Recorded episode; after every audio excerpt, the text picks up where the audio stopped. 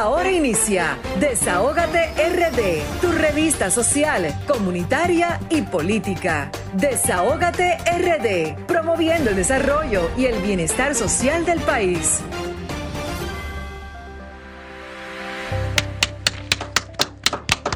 Muy buenas tardes, damas y caballeros. Sean todos y todas bienvenidos y bienvenidas a su espacio Desahógate RD por Sol 106.5, la más interactiva.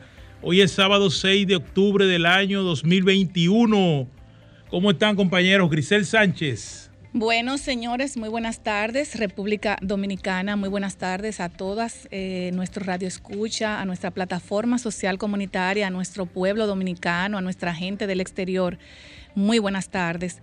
Eh, hoy un sábado cargado de mucha información, sábado hoy con todos mis compañeros aquí con buena salud, gracias a Dios, y allá a, nuestro máster también con mucha salud y así esperamos que así sea todos los sábados. Primero darle las gracias a Dios también por eh, tener paz y armonía, que eso es lo que necesitamos todos. Decirle a nuestro radio escucha que nos pueden seguir a través de las redes sociales de Desahógate República Dominicana, tanto en Twitter, Facebook eh, como en Instagram y a través de nuestro canal de YouTube. También seguirnos a través del streaming en solfm.com y al teléfono de la cabina también. ahorita vamos a abrir las, los teléfonos al 809-540-165 y a través de nuestro WhatsApp al 849. 284-0169, donde pueden enviar todos sus desahogos a nuestro radio escucha. Señores, tenemos invitados también muy, muy importantes como todos los sábados. Tendremos hoy a un candidato joven eh, que está aspirando al CC local, a Elin Cuevas, eh, lo tendremos en cabina. Tendremos también a otro joven muy bueno, a Alejandro Amable eh, Montaz y a Luis de Sangles. Tendremos también al ex administrador del Banco Agrícola, Carlos Segura Foster, que nos tiene un tema bastante interesante para el pueblo dominicano. Y tenemos la excusa del señor Mario Díaz, eh, que tuvo un problema familiar. Ya está excusado porque ya lo habíamos publicado. Eh, tendremos también en Zoom a un joven también desde Miami eh, que tuvo que hacer una diligencia urgente, pero lo vamos a tener en Zoom a Heidel, Hazel González, que tiene una denuncia para todos nosotros y decirle a nuestro público que no se muevan, que hoy es un sábado eh, muy calientito, con muchas noticias de gran, de gran ayuda para que todos estemos en Q. Eh, no sé si seguimos en algún eh, comercial, ¿verdad? No, vamos a seguir. Señores, yo tengo un tema sumamente interesante y es el, tema del momento, el tema de la canasta familiar, señores. Es un tema que lamentablemente vemos que todo el mundo está con el grito al cielo cuando van a los supermercados, a los colmados, a donde venden lo mismo que se consume a diario, que es arroz, habichuela, plátano, huevo, eh, pan, yuca, o sea, lo de la canasta familiar. Y precisamente con ese tema vamos a tener a Carlos Segura Foster hablándonos de, la cadena alimentaria, eh, que es muy importante para todo un país. Eh, yo quisiera llamar la atención al presidente de la República, Luis Abinader, que qué vamos a hacer con las amas de casa que están tirando el grito al cielo. O sea, ¿dónde nosotros nos vamos a quejar? Primero tenemos el tema de la pandemia, un tema que todos sabemos que lamentablemente nos tiene de rodillas a todo el país y al mundo completo, pero tenemos el problema de que en vez de los precios realmente bajar, los precios están subiendo cuando el bolsillo del pueblo dominicano, muchos desempleados, muchas personas que, tenían sus negocios y que ahora mismo no tienen absolutamente nada porque quebraron sus negocios, tienen triple en deuda y el precio de todos los rubros, todos están, o sea, están arriba en las nubes. Un huevo cuesta 8 pesos, un plátano cuesta 40 y 50 pesos y un plátano de esos malos, no sé cómo se llaman, eh, cuestan 10 pesos que nadie le gusta, ni siquiera los cerdos se lo comen. Entonces, ¿qué vamos a hacer? ¿A quién es que le vamos a llorar? ¿A quién le vamos a llorar si vemos que todo el mundo se queja con los carderos vacíos y nadie dice absolutamente nada? Vimos el otro día que el Instituto Nacional de Precios INESPRE ha querido eh, como ponerle como un poquito de, de, alivio a los barrios, pero eso no basta.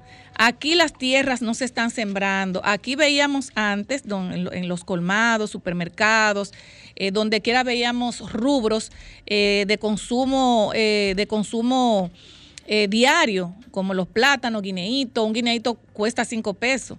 Pablo, por ejemplo, que sabe que en, los barrios la gente todos los días a las 5 de la tarde y la gente está buscando su guineo y su yuca para sancocharlo, porque eso así fue que nos criaron a todos nosotros. Por ejemplo, en el sur te desayunan con víveres. A las 12 te dan arroz, habichuela y lo que aparezca. En la noche, ya a las 6 de la tarde, está todo el mundo con un pedazo de yuca en la mano, con, con guineíto, con plátano. Y aquí ahora mismo nadie está comiendo nada porque el pan está caro. La gente decía, bueno, el pan está caro, vamos a comer plátano. El plátano está caro, vamos a comer pan. Ahora ninguna de las anteriores. ¿Qué vamos a hacer, señor presidente? O sea, yo entiendo que como dice la OMS, la Organización Mundial de la Salud, que incluso eh, instó a todos los gobiernos del mundo a sembrar las tierras, porque esta pandemia, el coronavirus, no se va a ir del mundo en todos estos miles de años, no se va a ir. Tenemos que bregar entonces con la pandemia, pero también tenemos que bregar con la pandemia del hambre. Señores, no hay una cosa que más aburra a una persona que cuando tiene hambre. No hay una cosa que dé más sueño que el hambre. Entonces, ¿qué vamos, vamos a esperar que aquí se arme un estallido social? Cuando aquí este pueblo dominicano, esto es un país que lo produce todo. Aquí se produce arroz, aquí se produce habichuela, aquí se produce de todo. Entonces, ¿qué vamos a hacer, señor presidente? ¿Qué vamos a hacer? Yo misma estoy preocupadísima. Tú vas a los barrios la gente se le ve la tristeza y se le ve la boca blanca, que, no, que ni siquiera para un café tienen. Entonces aquí hay que hablar así estrellado. Aquí hay mucha gente que tiene su, su despensa llena de comida, pero aquí la mayoría está pasando hambre. ¿Dónde están los planes sociales del Estado? ¿Dónde están los comedores económicos para palear estos problemas que hay en el país? ¿Dónde está el plan social del Estado? que antes se, apostaba en los barrios, en conjunto con la comunidad, a llevarle comida a las personas, que hay muchos ancianos, muchos envejecientes, muchas madres solteras, que antes tenían su trabajito, pero ahora mismo no tienen absolutamente nada. Es mi llamado que le hago al, presidente de la República, el señor Luis Abinader Corona, eh, para que como eje central del Estado, él pueda realmente ver en conjunto con las demás instituciones que tienen que ver agricultura, por ejemplo, Inespre. Inespre, Inespre despacha lo que cosecha, lo que agricultura manda en conjunto con la con la, eh, el calendario de siembra y ni siquiera eso se está utilizando aquí. Yo de verdad, de, verdad, de verdad, de verdad, yo estoy muy preocupada y yo espero que esta preocupación le llegue también al señor presidente y que se la hagan saber. Eh, vamos a tener más adelante también eh, eh, una persona que nos escribió por DM al, al, teléfono del desahogo de los medicamentos de altos costos, señores. Eso es un problema que están muriendo por la falta de estos medicamentos y la larga fila, están muriendo personas porque los medicamentos no le están llegando en su momento ni en el tiempo que realmente tienen que tenerlo. Yo hoy me siento como así, como un poquito triste, porque cuando la gente no come, la gente te transmite tristeza y nosotros no nos podemos dar el lujo en un país que lo produce todo, no nos podemos dar el lujo en este tiempo de coronavirus de que el país no esté produciendo. Aquí tenemos que motivar la siembra, aquí tenemos que motivarlo todo, porque aparte de la tristeza que produce una familia que no está que no tiene dinero, la tristeza de un padre, de una familia es cuando no tiene comida para darle a sus hijos, señores. Yo he pasado, porque yo, yo sí lo puedo decir que yo he pasado, yo he pasado hambre eh, en, en momentos determinados cuando era pequeña ¿verdad? Y yo sé lo que pasará. Entonces yo me imagino en estos tiempos de coronavirus, como están muchos padres ahora mismo que no están trabajando, que lo cancelaron, que no saben dónde van a agarrar para poderle dar, aunque sea un pan con chocolate a un muchacho, porque hasta una tabla de chocolate también está cara. O sea, hasta hacer un, un chocolate de agua en este país, eso está caro. Entonces, yo voy a dejarlo hasta aquí y vamos a ver en la semana cómo se van a producir las noticias, tal vez positivas, para que la gente pueda comer, aunque sea, eh, bueno, yo no sé, plátano, porque el plátano todavía está por lo alto. El cerdo, señores, hasta el, pico y pala el pico y pala, tú no puedes comprar pico y pala para hacerlo, aunque sea con, con guineíto, un, pico y pala con guineíto, eso es lo más bueno que hay. Oh, Dios. Es que aquí ni siquiera eso, porque eso es un lujo, comerse una pata y una molleja y un cocote. Porque tú compras una libra de pollo, una libra de pollo cuesta 75, pero es media libra de cuero. Por lo menos el que, el que, el que antes le quitaba el cuero, y estoy segura que ya ni se lo quita, porque hasta eso hay que comérselo. Entonces, señor presidente, les voy a dejar este llamado hasta aquí y de verdad que me gustaría que el próximo sábado podamos, podamos dar una noticia positiva. Señores, nos vamos a una pausa comercial. Ah, no, nos dice que sigamos. Bueno, yo quiero darle eh, ahora entrada a mi querido compañero Raúl Germán, que también nos tiene eh, noticias eh, muy calientitas para todo nuestro radio escucha. Adelante, Raúl. Sí, gracias, Grisel Sánchez. Continuamos aquí con su espacio Desahógate RD por Sol 106.5, la más interactiva, siendo las 5 y 14 de la tarde. Hoy es sábado 6 de octubre del año 2021. Hay un caso que está sonando fuertemente, Vianelo, Grisel, Juan Pablo y todos los que nos escuchan y nos ven, y es el, el caso de Argenis Contreras, vinculado a la muerte del profesor Junior Ramírez. Eso sucedió en el año 2007. Argenis que fue empleado de la ONSA en la gestión eh, del ingeniero Manuel Rivas. Y resulta que esta semana trajeron a Argenis Contreras, ya deportado de Estados Unidos, y ha estado enfrentando por los crímenes que se le imputa, que esencialmente la fiscalía pide para él, eh, lo, acusa de ser autor material del asesinato de, Junior Ramírez, lo acusa de asociación de malhechores y eh, también lo acusan de ocultamiento de cadáveres. En las declaraciones que han salido a los medios de comunicación, ya se ha dicho eh, palabras de él, que él detuvo inclusive el cadáver de Junior estuvo en su casa, que cuando él, el, día del hecho, él lo llamó a la universidad y de que él entró al vehículo le dio un disparo y, lo asesinó prácticamente a quemarropa, a sangre fría. Cuando uno escucha eh, los relatos de este hecho, uno piensa que está mirando una película de terror. Y esto en el caso particular nuestro nos toca de frente porque a algunos de los involucrados lo conocemos sobre todo el ingeniero Manuel Rivas, que a, la sazón era el director de la Oficina Metropolitana de Servicio de Autobuses de la ONSA. Y a Manuel lo conozco yo desde hace tiempo, un hombre afable, inclusive con mi papá, eh, que en gloria esté, siempre se reunían y conversaban. Y en mi mente todavía no cabe que el ingeniero Manuel Rivas haya ordenado eh, que raptaran y que asesinaran a Junior Ramírez.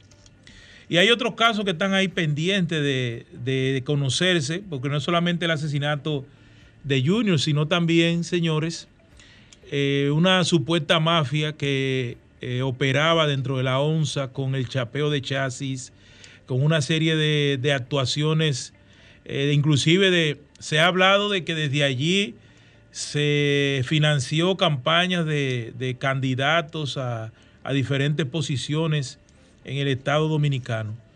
Y la sociedad dominicana obviamente espera que la Procuraduría de la República, los fiscales, eh, la misma Procuraduría especializada en persecución de la corrupción, la PETCA, que dirige Wilson Camacho, puedan darle a la sociedad dominicana un cierre eh, satisfactorio a este caso, que verdaderamente todos sabemos que conmocionó a la sociedad dominicana. Y Junior venía desde hacía algún tiempo haciendo algunas denuncias eh, sobre algunas instituciones y previo a, su asesinato había denunciado algunas cosas en esa institución. Y junto a Argenis Contreras hay otras personas que están siendo imputadas por el, el, asesinato, como el mencionado El Grande, entre otros. Y reitero, Reitero, nosotros los que vivimos en Santo Domingo Oeste, que conocemos este caso porque los involucrados son personas que uno conocía, hemos, eh, quedamos en shock cuando supimos esta información y ahora con la llegada de Argenis Contreras, ya los hechos que para mí era el, era el eslabón que faltaba, los hechos por lo menos relacionados con el crimen de Junior, han de ser develados de una vez y por todas. Y que la sociedad dominicana quiere, quiere saber quién fue o quiénes fueron los autores intelectuales de, este crimen, que hasta ahora no se ha mencionado, no se ha dicho si hubo eh, autores intelectuales, que me imagino que, que sí los hay por allí, para que nosotros todos sepamos los nombres de estas personas que mandaron a cometer este horrible crimen. Y pasando a otro tema, y también voy a quedar un poco en el municipio de Santo Domingo Oeste, yo vi con mucho beneplácito que la alcaldía municipal, el alcalde José Andújar y todos los regidores fueron a las ruinas de Engombe a realizar una sesión extraordinaria desde allí y se dijo, entre otras cosas, que se ha de promover este lugar turístico que queda, pertenece a Santo Domingo Oeste eh, y otros lugares más que hay allá. La ruina de Palavé también está allí, entre otras cosas, para ver si allá en el municipio de Santo Domingo Oeste, de una vez y por todas, se empieza a promover el turismo local, el turismo sostenible. Ya el río de Mano Guayabo por la contaminación no significa o no es lo que hace 10, 15, 20 años era, que era el lugar predilecto de la gente de la capital y los alrededores de la capital que iban a bañarse al río Mano Guayabo, pero ya la contaminación, algunas partes se han secado, pero podemos activar de nuevo un turismo interno, un ecoturismo en la zona de Santo Domingo Oeste. Hay un tema que no puede quedarse aquí, que es el incremento de los precios que Grisel tocó y ahorita vamos a tener eh, especialistas en el tema, pero todas las informaciones que salen, que nosotros tenemos acceso, es que la canasta familiar se ha disparado en los últimos meses entre un 100, 300, 400 y 500%. Y yo decía también que el presidente Luis Abinader debe de prestarle atención a eso porque hay que perseguir a quienes están detrás de eso. Porque es insólito que en la República Dominicana haya un desorden con el incremento de los precios de la canasta familiar, que ya se está hablando de, de entre un rango hasta los 70, 80, 90 mil pesos ¿Y de dónde el dominicano va a poder subsistir? Claro, una canasta familiar para clase media, clase media alta. Y hay un asunto sumamente importante también, y fue que el CONEP dijo que con los elevados que vienen los costos de las cargas y de, de los combustibles, van a seguir subiendo los mm. productos de primera necesidad. Entonces, si esto solamente es la antesala, nosotros como dominicanos venimos con una o con meses y días no halagüeños. Y esta semana también estuvieron encabezado por Pedro Botello y el padre Rogelio, un grupo de manifestantes que reclaman el 30% de, de, la, de lo que tienen ahorrado en las AFP. Y lo que me llama la atención fue, señores, que se dijo allí, Vianelo, que van el 27 de febrero y que eh, viene una poblada. Hmm. Es el día que el presidente de la República va a presentar sus memorias. Hmm. Y yo creo que antes de que la sangre pueda llegar a Río, hay que buscar un punto intermedio con, entre lo que dicen los manifestantes y lo que plantean los banqueros que tienen también ese dinero y hay que reconocer que los banqueros tienen miles de millones de pesos de los trabajadores y no te dan una respuesta. Ya en Perú, ya en Chile se han empezado a entregar recursos de esos. Entonces lo que hay que decir a los dominicanos, ¿qué porcentaje se puede entregar para evitar, señores, que la sangre llegue a río? Muchas gracias eh, y seguimos ahora con nuestro hermano y compañero Vianelo Perdomo. Gracias Raúl, buenas tardes Grisel, Pablo, a los amables oyentes de Desahoga TRD por Sol 106.5.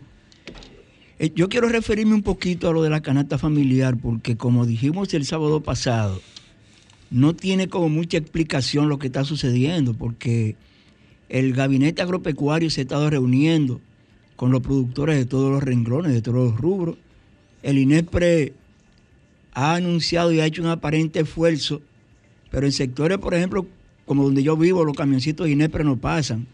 Siguen pasando las mismas guaguitas esas que tienen el perifoneo. Y la verdad que el, costo de los artículos de primera necesidad es elevadísimo. No nos han anunciado una ñapa para el lunes con el pan a 7 o a 8 pesos, más la funda de cemento que subió 125 pesos de su precio original de un solo tablazo. Hmm. Este fin de semana, por ejemplo, Industria y Comercio anunció la congelación de los precios de los combustibles. A nosotros nos sorprendió particularmente porque vimos que el petróleo se disparó a 59 dólares el barril, en algunos casos a 61 dólares el barril. Pero no, no aumentaron los precios este fin de semana. Sin embargo, el movimiento Somos Pueblo y el movimiento, la Asociación Nacional Anticorrupción, depositaron en la Cámara de Diputados un amplio documento solicitando la revisión de la ley de hidrocarburos, que precisamente ayer el senador que nos ha sorprendido positivamente, don Antonio Marte, sometió formalmente un proyecto para reformar esa ley, donde pide una serie de puntos que él entiende que debe traer la nueva ley, como por ejemplo que la revisión no se haga semanal, sino que se haga cuando el Estado firma una factura petrolera, que yo creo que es lo correcto, porque nosotros compramos el petróleo a futuro. Si estamos comprando a futuro, ¿por qué mover los precios de los combustibles semanalmente? Por ejemplo, este mes tú, vas a comprar en, febrero el petróleo que vas a consumir en abril, en 60 días. Entonces, ¿por qué tú tienes que, variar el precio? Cuando esa variación debe ser por lo menos a, cada 90 días, cuando se firme una factura consular. Un tema también que tuvo esta semana de nuevo en el ambiente, ya en materia política, es el relacionado a la resolución 1-2021 de la Junta Central Electoral, donde establece cuáles partidos son mayoritarios, cuáles no. Tanto la ley 3318 como la ley 1519 una, la ley del partido político, y la otra, la del régimen electoral, establecen las fórmulas. Por ejemplo, un partido que saca sobre el 5% es mayoritario. Los que sacan bajo el 5%, en rango de 2 a 5 y en rango de 0 a 2, son minoritarios. Pero ojo, no solo la fuerza del pueblo, que comenzó gritando porque se considera mayoritario, por haber sacado un 5 punto tanto por ciento en el nivel presidencial, pero que la sumatoria le da 4.69%, entonces no es mayoritario. La Fuerza del Pueblo comenzó gritando porque quiere ser mayoritario, pero ahora se sumaron 15 partidos y 12 movimientos políticos que también dicen que en el orden que está establecido no es el rango donde debieran estar, pero el grito no es por la posición en la boleta electoral. Es que el 80% del fondo que corresponde le toca a los partidos que tienen sobre el 5%. En este caso, el 80% de la asignación será del Partido Revolucionario Moderno, PRM, y del Partido de la Liberación Dominicana, PLD. Ahí quiere entrar la Fuerza del Pueblo, pero ahora, según vi esta mañana Héctor Guzmán, también quiere entrar el PRD y quiere entrar el Partido Reformista. Lo que sucede es que del 20% restante, el 12% le corresponde a los partidos que sacan entre un 2 y un 5%. O sea, Fuerza del Pueblo, PRD, Partido Reformista, etcétera, le va a tocar de ese 12% su porcentaje. el otro 8% se le dividen partes iguales al rango que está entre un 0 punto tanto y un 2%. O sea, el grito realmente no es porque yo quiero ser el número tal en la boleta, es por cuánto le toca a mi partido proporcionalmente de esos recursos que entrega la Junta Central Electoral todos los años. Otra ley que ha estado en la palestra esta semana es la ley que crea una zona especial de desarrollo fronterizo, la ley 2801. Es una ley de 2001 que viene a crear eso que establece una zona especial de desarrollo fronterizo para incentivar la inversión en la frontera. El Senado de la República había aprobado esa ley, la había enviado a la Cámara de Diputados. En la Cámara de Diputados se le hicieron una serie de reformas a esa ley de modificación y se devolvió. Al devolverse al Senado, el Senado la aprueba tal como lo había aprobado la primera vez y hace el viene el tranque porque la Cámara de Diputados no fue convocada para conocer esa ley. Sin embargo, el presidente Luis Abinader se ofreció para mediar, para que a eso se le busque una solución, porque recordemos que esa ley fue cuatro veces a la Suprema Corte de Justicia, esa ley fue tres veces al Tribunal Superior Administrativo por una serie de lagunas que tiene dicha ley.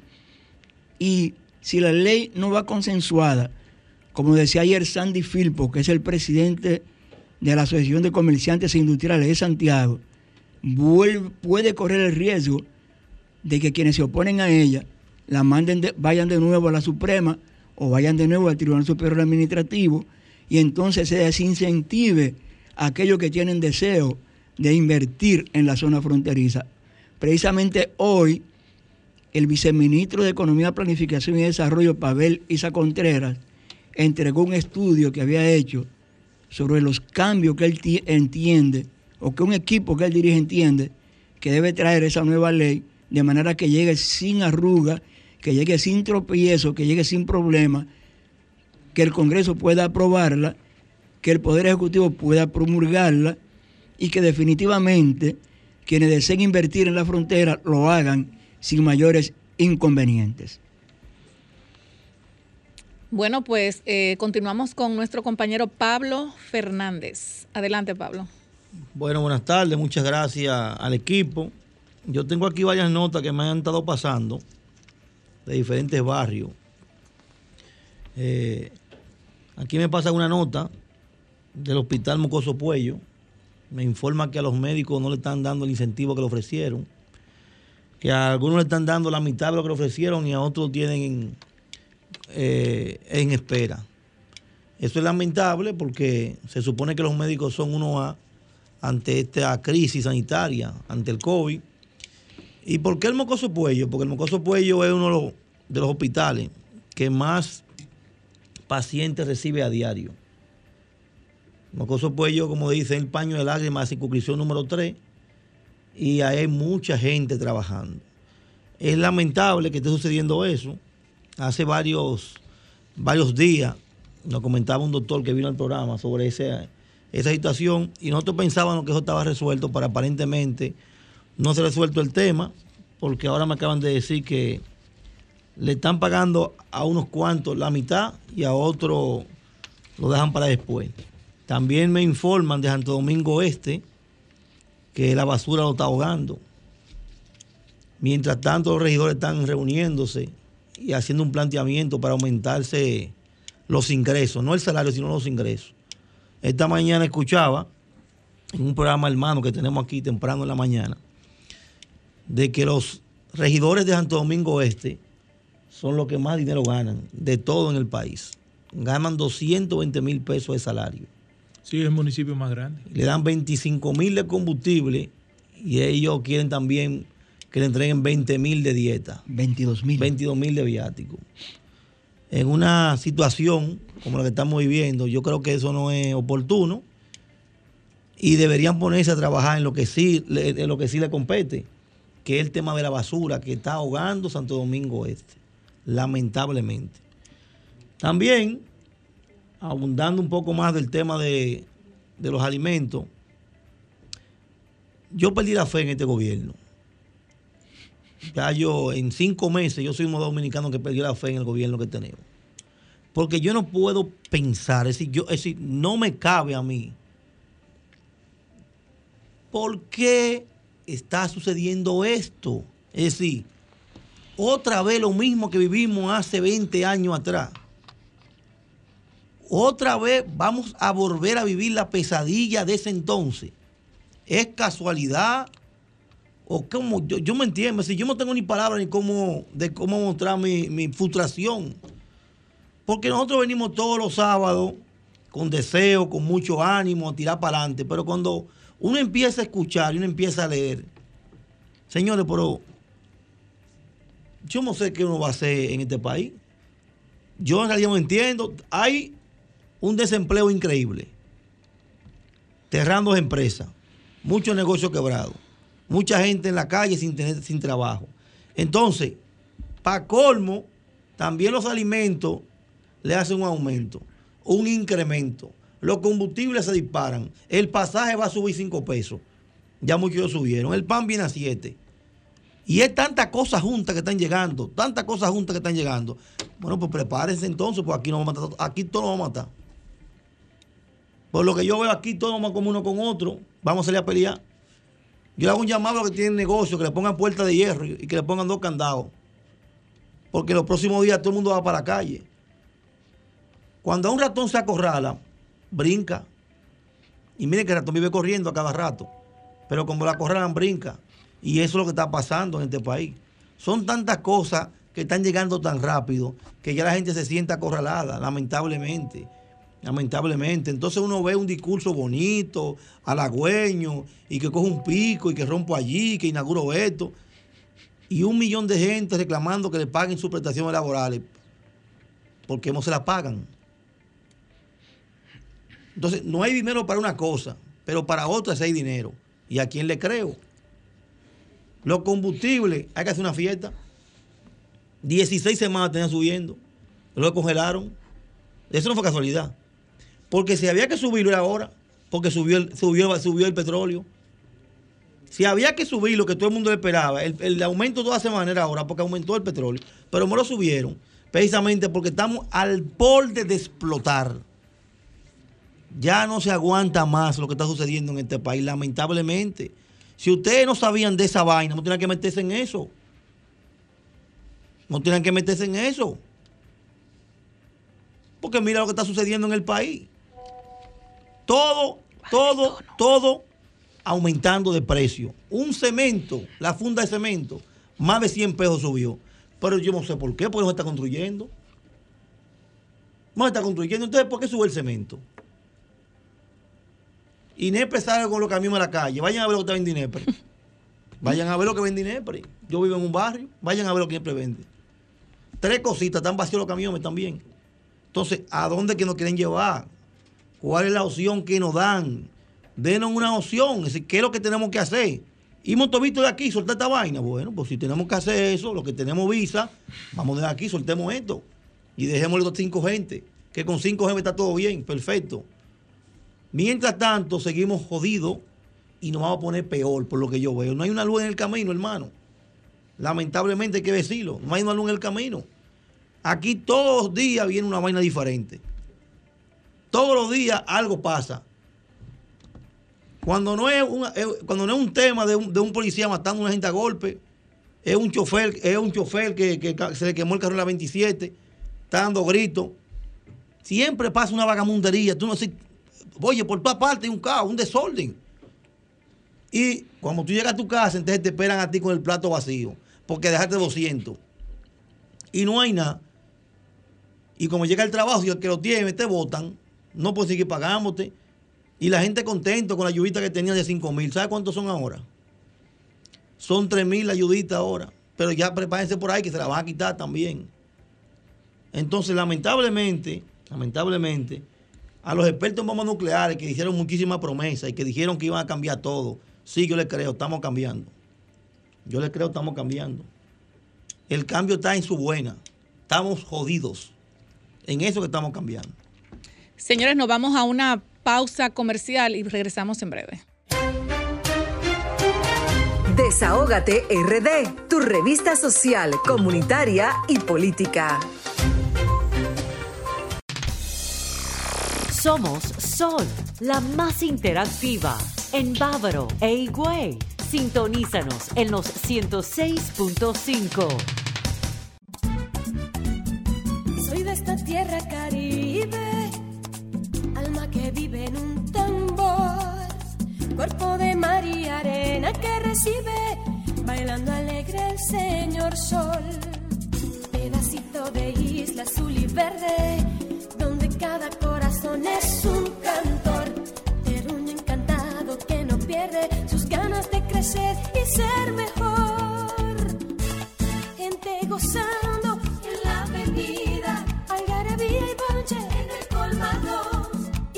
tristeza. Siempre detenida en un tabón de música, tabaco y ron, con radio sol.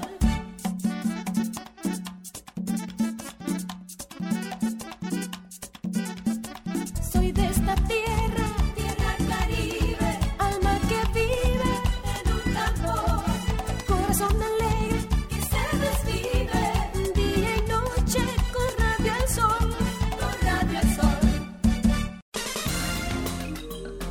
Somos Sol, la más interactiva en Puerto Plata y la costa norte. Sintonízanos en los 92.1.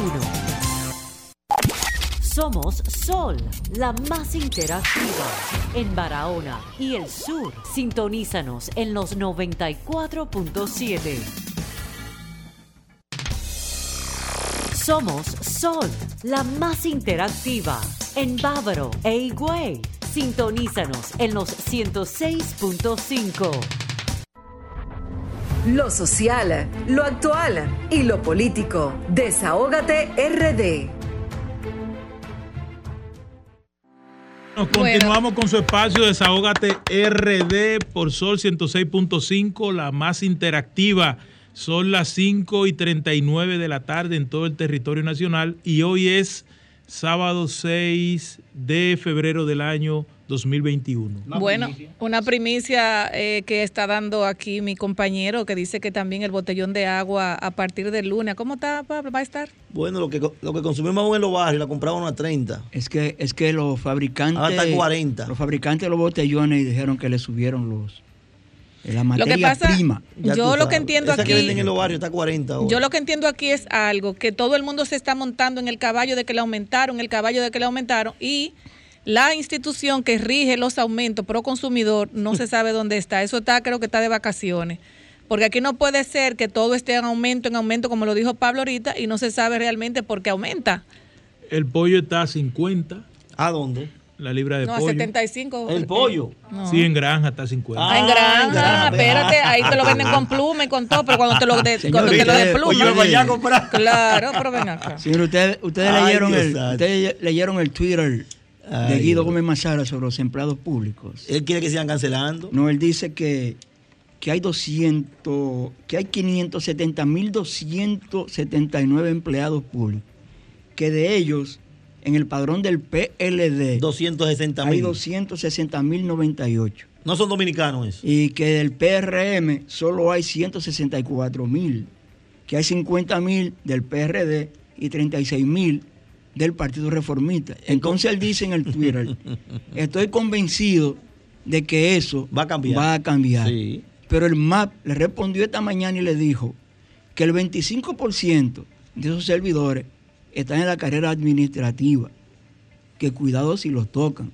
No, por- aunque yo sé de algunos que están en la carrera y le dieron una carrera. No, por eso no, porque yo era la carrera administrativa. El asunto, ¿Y de la el asunto hoy es lo que sucede.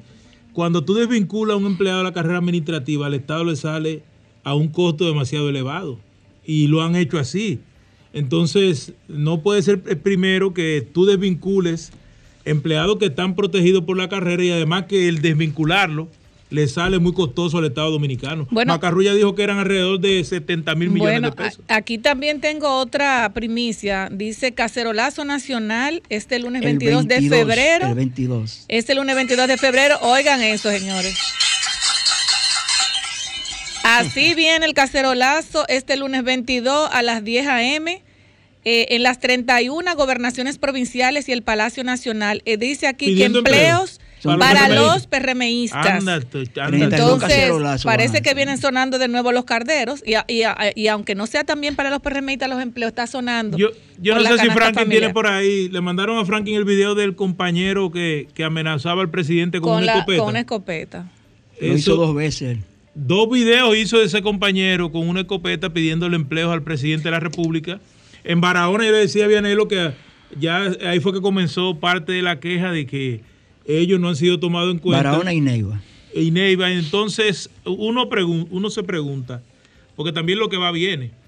Si ya hay un plan de desvincular a, a los empleados que, que encontraron, ¿qué están haciendo entonces con, con los puestos de Sí, trabajo de pero, las pero- personas pero que, hay, hay una que han sacado? situación, hay una situación algo más delicada.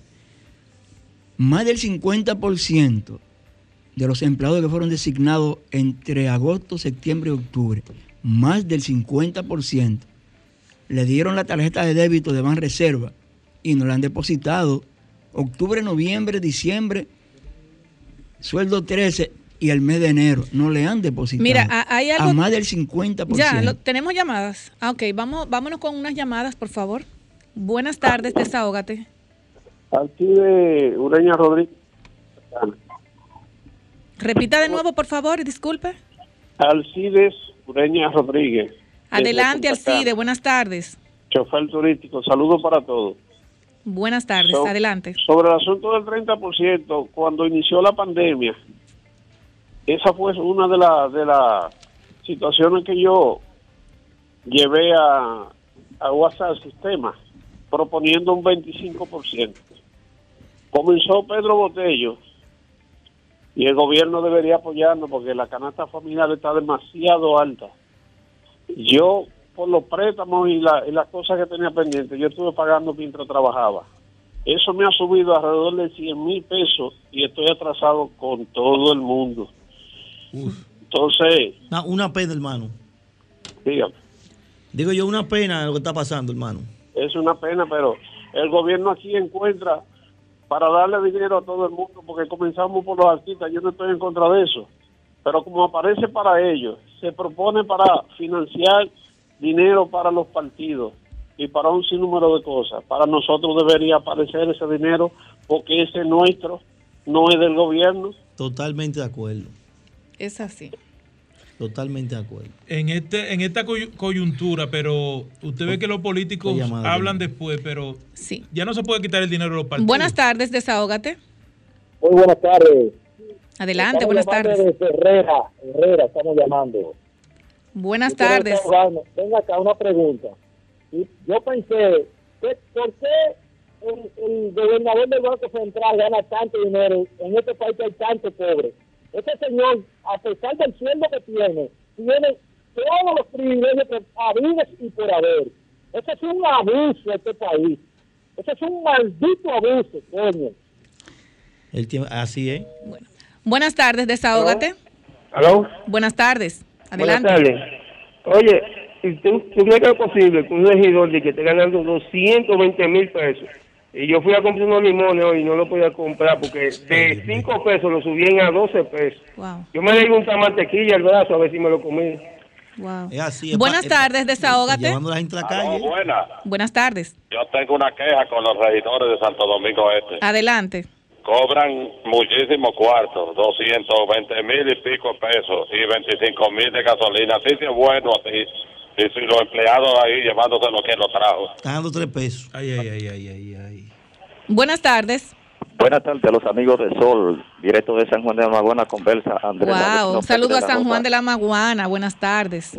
Joven, Colacito Félix, para quejarnos porque fuimos desvinculados desde octubre del Ministerio de Deporte en la provincia de San Juan de la Maguana y esta es la hora que nos ha dado un chele. Oye, me 16 años laborando, mi hermano, y todavía ni un chele a los, a los que fuimos desvinculados. ¿Y a ti te dieron tu carta, hermano? Sí, yo la tengo. Ah, bueno, no votes esa carta, que con eso tú vas a reclamar.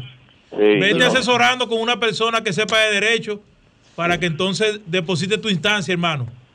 que, eh, eh, no tiene Son, que- 100, no- son 90 días. 90 90, días. 90, 90 días y todavía nada. Y que no, le vamos a pagar en, en- ahora en febrero y nada, mi hermano. Están llevando a la gente contra la Pero si ya te han dicho que te van a pagar y, te, y tú puedes esperar un mes más y te van a pagar tu dinero, cógelo suave.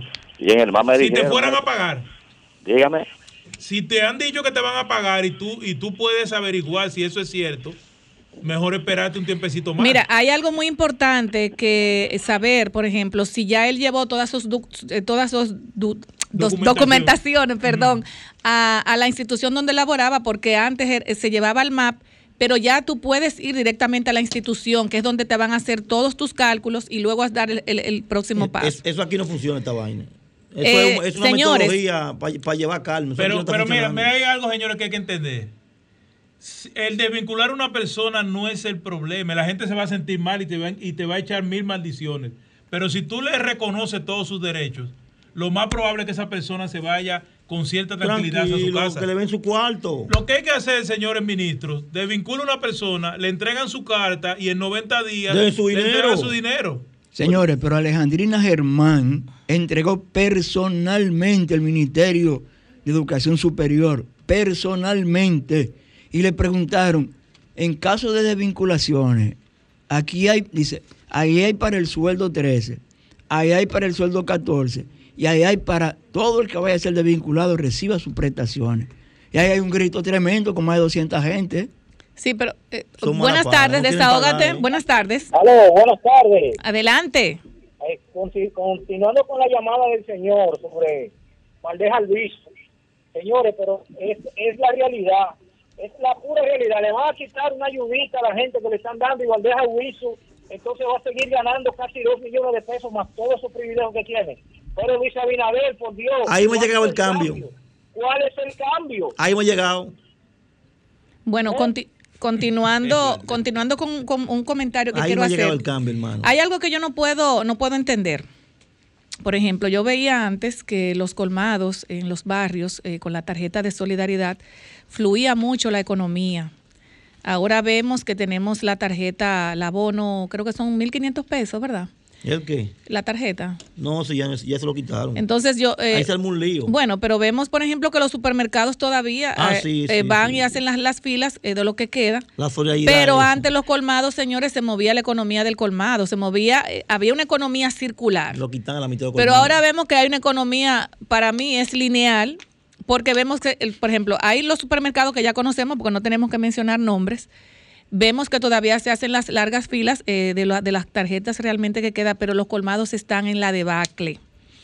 Yo creo que para que un país que vive del día a día, como República Dominicana, porque vivimos del día, del diareo, como dicen, eh, eh, ojalá y pudieran retomar eso si es que siguen las ayudas como estaban antes En un gobierno para los pobres. que los eso, colmados, los colmados, los colmados, señores, usted vean la actividad en los colmados, todo el mundo con su tarjetita, o sea, se veía como el, ¿verdad? Eh, la algarabía, pero ahora no vemos ni una cosa ni la otra. Yo, de ver, a mí me gusta que la gente coma. Los sureños comemos mucho. Lo, en este país nos acostumbraron a comer mucho, como dice, como el tubérculo gourmet, ¿verdad? A comer. A uno lo acostumbraron a comer víveres por la mañana. Arroz y habichuela de tarde, a las 12 del mediodía, tú, tú- tú ves todo el mundo comiendo su arroz y habichuela. Y en la noche, como lo dije ahorita, su, su cena.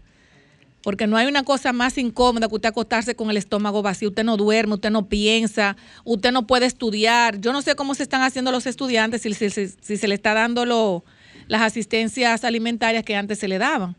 Eh, ah, bueno, tenemos a, Luis de Sangles en línea telefónica, porque Luis de Sangles está haciendo un recorrido y se le ha hecho, no sé, ¿lo tenemos en Zoom o en la línea? Zoom.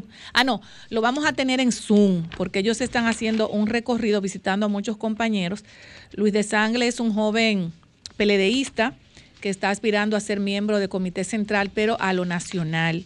Y queremos saber sus impresiones, cómo está, cómo está su candidatura, qué, cómo él, él ha visto los compañeros. Realmente queremos esas impresiones. Si lo tenemos, todavía no, no, no vemos su rostro. Eh, Hola, Luis. Buenas tardes, ¿me Buenas escuchan? tardes, ¿cómo estás? Sí, perfectamente. Muy bien, muy bien. ¿No me están viendo? Sí, ahora sí, ahora sí. Hola, buenas tardes. Grisel, Eh, ¿cómo te sientes? Muy bien, gracias a Dios, dándote la buenas tardes en este programa, eh, el toque de bueno, queda de los sábados. Así es, así es. Siempre lo escucho, siempre lo escucho. ¿Cómo se sienten? ¿Todo bien? Hasta ahora. Excelentemente bien, hermano. Luis. Hermano, no, yo no lo veo a ustedes. Ah, pero no te preocupes que te Olvídate que te estamos viendo a ti. Ustedes me están viendo a mí. Sí, Exacto. positivo. Luis, hay, hay un asunto con, con este, este nuevo proceso que tiene el PLD, donde vemos que muchos jóvenes están aspirando a ser miembros del Comité Central. Ajá, sí. ¿De dónde, sa- de dónde te sale esa motivación de, para tú ser miembro del Comité Central del PLD? ¿Y qué, y qué cosas van a hacer ustedes eh, para, para levantar el partido? Bueno, eh, quiero, en primer lugar, quiero darle las buenas tardes a todos los que están allá en, en piso. Eh, ¿qui- ¿Quiénes son los que están allá? Juan Pablo, Grisel, Juan Pablo. y yo, Raúl. Se fue, se frizó la comunicación.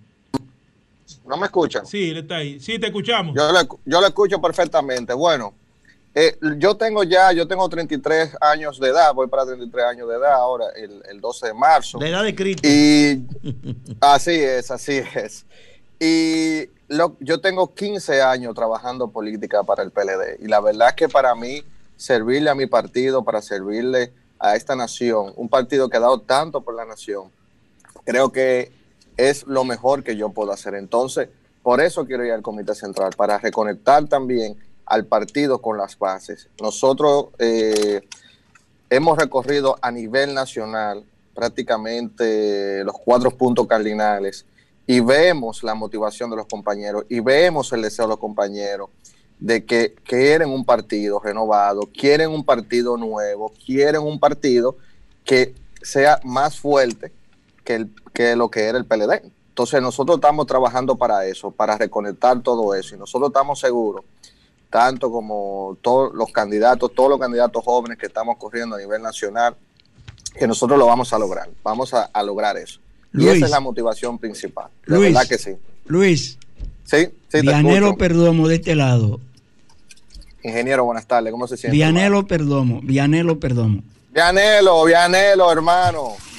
A mí me conta, me conta de tu trabajo en 15 años, porque en esos 15 años hemos andado juntos en el mismo equipo de trabajo. Así Gente es. un poco mayor y el relevo que necesita el partido. Estoy totalmente convencido de que tú no eres de lo que yo llamo inorgánicos, que tú eres un dirigente orgánico porque hemos sido parte del mismo equipo de trabajo. Ojalá, Sí, sí, sí. ojalá que los compañeros presidentes del comité de base te seleccionen entre los que van a ser miembros del comité central por lo nacional, pues estoy plenamente seguro de que ese relevo del que tú formas parte va a trabajar para eso que necesita este partido. Luis. Sí, eh, gra- gracias, Vianelo, por, por tu consideración. Tú sabes que te quiero y te aprecio muchísimo porque de ti he aprendido muchísimas cosas, de verdad que sí. Luis. Sí. Pablo Fernández, tu amigo, hermano. Juan Pablo, ¿cómo tú estás, bro? ¿Cómo Todo te bien, sientes? todo bien, hermano. Muy bien, muy bien. En la 3 tú naciste aparentemente. Hermano, yo te lo dije a ti que a mí en la 3 me quieren mucho. Te quieren mucho, en la 3. Está bien en la es, 3. así es. Está bien. Creo, Hermano. creo que, creo que esa es la circunscripción que yo estoy más fuerte, la circunscripción 3. Bueno, es un, es sí. un- es un reto. Es un, re- es un reto, pero gracias a Dios me llevo bien con todos los cascos. Eh, me, me llevo muy bien también con, con ustedes, ese equipo, ese equipo fuerte, el MC3. Me llevo muy bien con, con Yacer, ese regidor que de verdad que no, nos fajamos para que pudiera salir eh, regidor y tener un representante de su calidad. Y de verdad que yo, yo de la 3 me siento bien representado y bien querido, de verdad que sí. Así es. Excelente, hermano. Así mismo el cariño, el cariño se mantiene y nosotros estamos seguros de que tú serás uno de los 10 más votados. Dios mediante. Ojalá, ojalá, ojalá, ojalá que sí, hermano. Y con el trabajo que estamos realizando junto de la mano de ustedes, de verdad, yo creo que sí. Positivo, vamos para allá. Positivo, Luis. vamos para allá. Eh, Luis Grisel de este lado. Grisel, ¿cómo estás? Muy bien. Luis, eh, yo creo que tú me digas cuál ha sido la impresión de los compañeros eh, que tú has visitado eh, en las diferentes localidades. ¿Qué, te han dicho? ¿Cómo tú has notado? Si, están entusiasmados. Cuéntanos de eso. Bueno, la verdad es que los compañeros, nosotros no, no lo esperábamos que estuvieran tan entusiasmados, no esperábamos que tuvieran, nos recibieran con los brazos abiertos y dijeran que necesitan sangre nueva y que nosotros se la estamos inyectando al partido. De verdad que eh, nosotros nos sentimos felices con, con recibimiento. Por ejemplo, nosotros eh, recorrimos Asua completo y todo el mundo nos dijo que sí, que nos va a apoyar, que, que están dispuestos a, a inyectarle esa sangre nueva al partido que se necesita. Ahora mismo yo estoy al frente de la, de la Basílica de Higüey, eh, estábamos en el Ceibo, ayer tuvimos en Boca Chica, La Caleta, San Pedro de Macorís, Tomayor.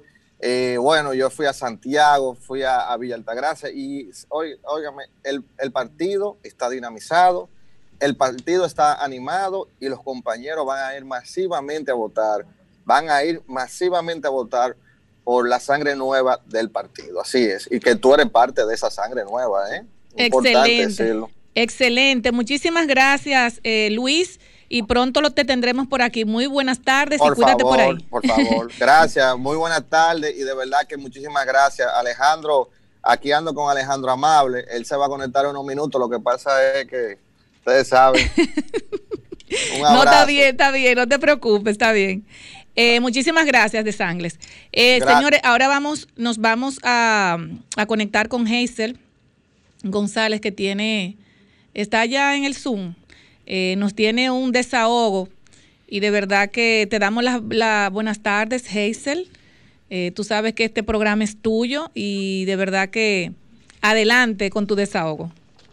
Bien, eh, muy buenas tardes, querida amiga eh, Grisel Sánchez, una activista social, dirigente comunitaria y dirigente política que siempre vive luchando y llevando las mejores causas del porvenir de nuestro país. Saludo también al staff que te acompaña. Eh, un saludo y un aprecio incondicional. Gracias. Grisel, en el día de hoy eh, nosotros hemos sido eh, la voz de decenas de dirigentes comunitarios, eh, los cuales hemos salido a dar un paso al frente debido a que en el ayuntamiento de Santo Domingo Este, las autoridades municipales eh, entienden al parecer que están solo en el municipio y que al parecer eh, la alcaldía del- de Santo Domingo Este es un espacio donde ellos pueden eh, actuar sin consecuencias, sin apego a la ley y sin apego a la constitución. ¿Y cuáles específicamente eh, son las cosas que, que- que generan esta queja, esta protesta? Bien. o esta Bien, estimado, el pasado jueves, eh, el primer jueves del mes de febrero, que es cuando se reúne la sala capitular, eh, los honorables concejales, eh, sin, sin, sin establecerse en la agenda. Ellos se reúnen una, vez al mes. Una distinguida regidora sin la facultad legal. ¿De qué partido es la regidora? Del Partido Revolucionario Moderno, la regidora por la circunscripción número uno, Evelyn Fernández. Oye, está prima eh, hizo un tomó un turno para introducir una pieza administrativa fuera del marco de la ley, porque la ley no le otorga, la 176-107 no le otorga la facultad a un legislador de introducir piezas administrativas. Y esta eh, introdujo una pieza nada más y nada menos que para aprobarse eh, o para pedir su aprobación y que luego fue aprobada, una compensación llamada a través del viático de un 10% del salario de un regidor. Que ustedes saben nada más y nada menos cuánto es el salario de un regidor en Santo Domingo Este. 220 mil pesos. Ay, es hombre. el salario más alto que existe en el renglón de los regidores a nivel del país. La mayoría de los completo. alcaldes no cobran eso. Bueno. Oh, no, no, no, por, enci- por, encima, de, por, por encima de ese salario, eh, la ley establece de que el alcalde del municipio y el, vice, y, y el vicesíndico tienen que ganar por encima de los regidores. No, yo digo que los 200 mil pesos que ellos ganan, la inmensa mayoría de los alcaldes del pueblo no lo ganan. Ah, no, no, no, no, claro que no, pero me voy mucho más lejos, estimado. ¿Usted sabe cuántas veces se reúne el Consejo de Regidores de Santo Domingo? ¿Cuántas veces? es, ¿Cuántas veces? Una vez al mes Ay, se reúne. Y el pasado mes de enero Una no se reunieron porque no hubo 220 consenso. mil Es decir, que esos 220 mil pesos que se le está pagando por un a unos- una compensación de 25 mil pesos de combustible eh, eh, y ahora estos 22 mil pesos de, de viáticos que ellos se acaban de aprobar de manera ilegal e inconstitucional porque se está violando el artículo 140 de la Constitución de la República que establece que ningún funcionario público o legislador puede legislar para su propio beneficio. Ahí sí. Y en el caso de los concejales, eh, da pena y vergüenza de que un municipio, que yo le invito a ustedes que visiten y que abran los micrófonos para que los municipios se puedan expresar de cuál es la situación que allí está sucediendo con el tema de la basura, Para la situación que allí está sucediendo con la crisis sanitaria, un municipio que es el municipio más grande del país, que tan solo cuenta con cuatro hospitales, que tenemos una crisis sanitaria con bajo salario de nuestras enfermeras, de nuestros médicos, de los policías y los militares. Y allí entonces tenemos legisladores municipales que han eh, ocupado una función para servirse y no para servirle a su municipio. Bueno, y entonces, ¿cuál va a ser la acción legal contra esto que, que están tramando los regidores? ¿Ya hay, hay algún documento Bien. escrito o ustedes se han reunido con el Sí. alcalde? ¿Qué dice Manuel Jiménez? Claro que sí, la 176-107, la ley que rige el Distrito Nacional y los municipios, que es la que rige la municipalidad, en su artículo 41 tiene lo que se llama la denuncia ciudadana, que cualquier ciudadano tiene derecho a dirigirse al Consejo Municipal para denunciar a aquellos de sus miembros que no reúnan las condiciones de la ley o cuando se entiendan de que tanto el síndico o el regidor hayan incurrido en causas que afecten la legalidad. Y aquí ha pasado algo muy importante y es lo siguiente, que quien está sometiendo esta resolución es una regidora y esto es ilegal porque el único que puede hacer presupuesto municipal o modificación para introducir esta pieza y someterla al consejo El es el alcalde, un regidor que es un ente fiscalizador y normativo, no puede introducir una resolución administrativa porque no puede interferir con los poderes fácticos que le, que le otorga la ley al alcalde. Entonces, ¿qué pasa? Aquí ha habido una coautuación tanto del alcalde como de los regidores, porque yo me he sorprendido como he visto al alcalde pidiéndole clemencia a los regidores para que retiren este apoyo sobre esta solicitud de, de, de viáticos, pero pasa algo que es muy interesante. Para esto poder ser aprobado y aplicarse de manera retroactiva, como ellos lo aprobaron en, el- en la resolución, tiene que estar establecido en el presupuesto municipal.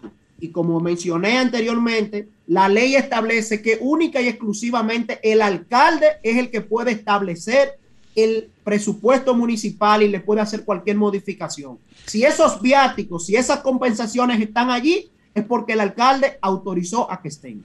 Pero antes de pedir, eh, una pregunta. ¿Todos los regidores apoyaron eso o hubo alguno, alguna disidencia? El municipio Santo Domingo Este tiene 33 regidores, dos regidores exclusivamente, uno del ADP y otro del Partido de la Liberación Dominicana, el regidor Winter Bay, fueron los que no votaron. Pero 31 no tampoco se abstuvieron de decir que no van a aceptar la compensación.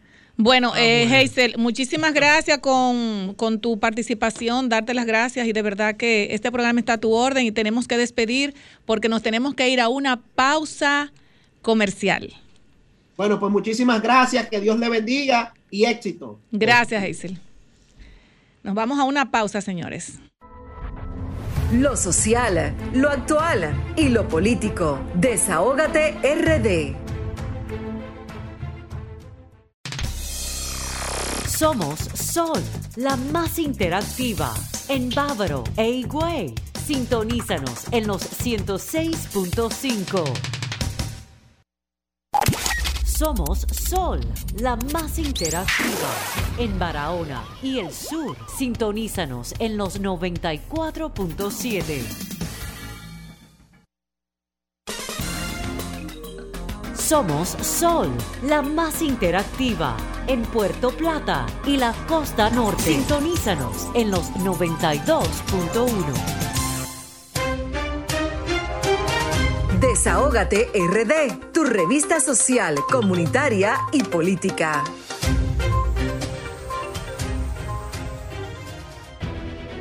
Sol 106.5, la más interactiva. Una emisora RCC Miria.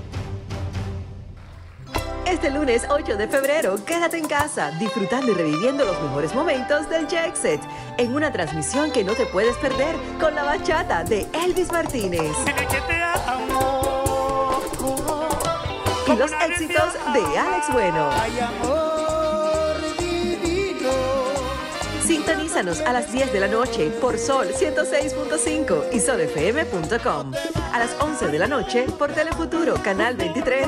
Y a las 12 de la medianoche por Teleuniverso, Canal 29. Este lunes 8 de febrero, Elvis Martínez. Y Alex Bueno. Quédate en casa con lo mejor del Jackson.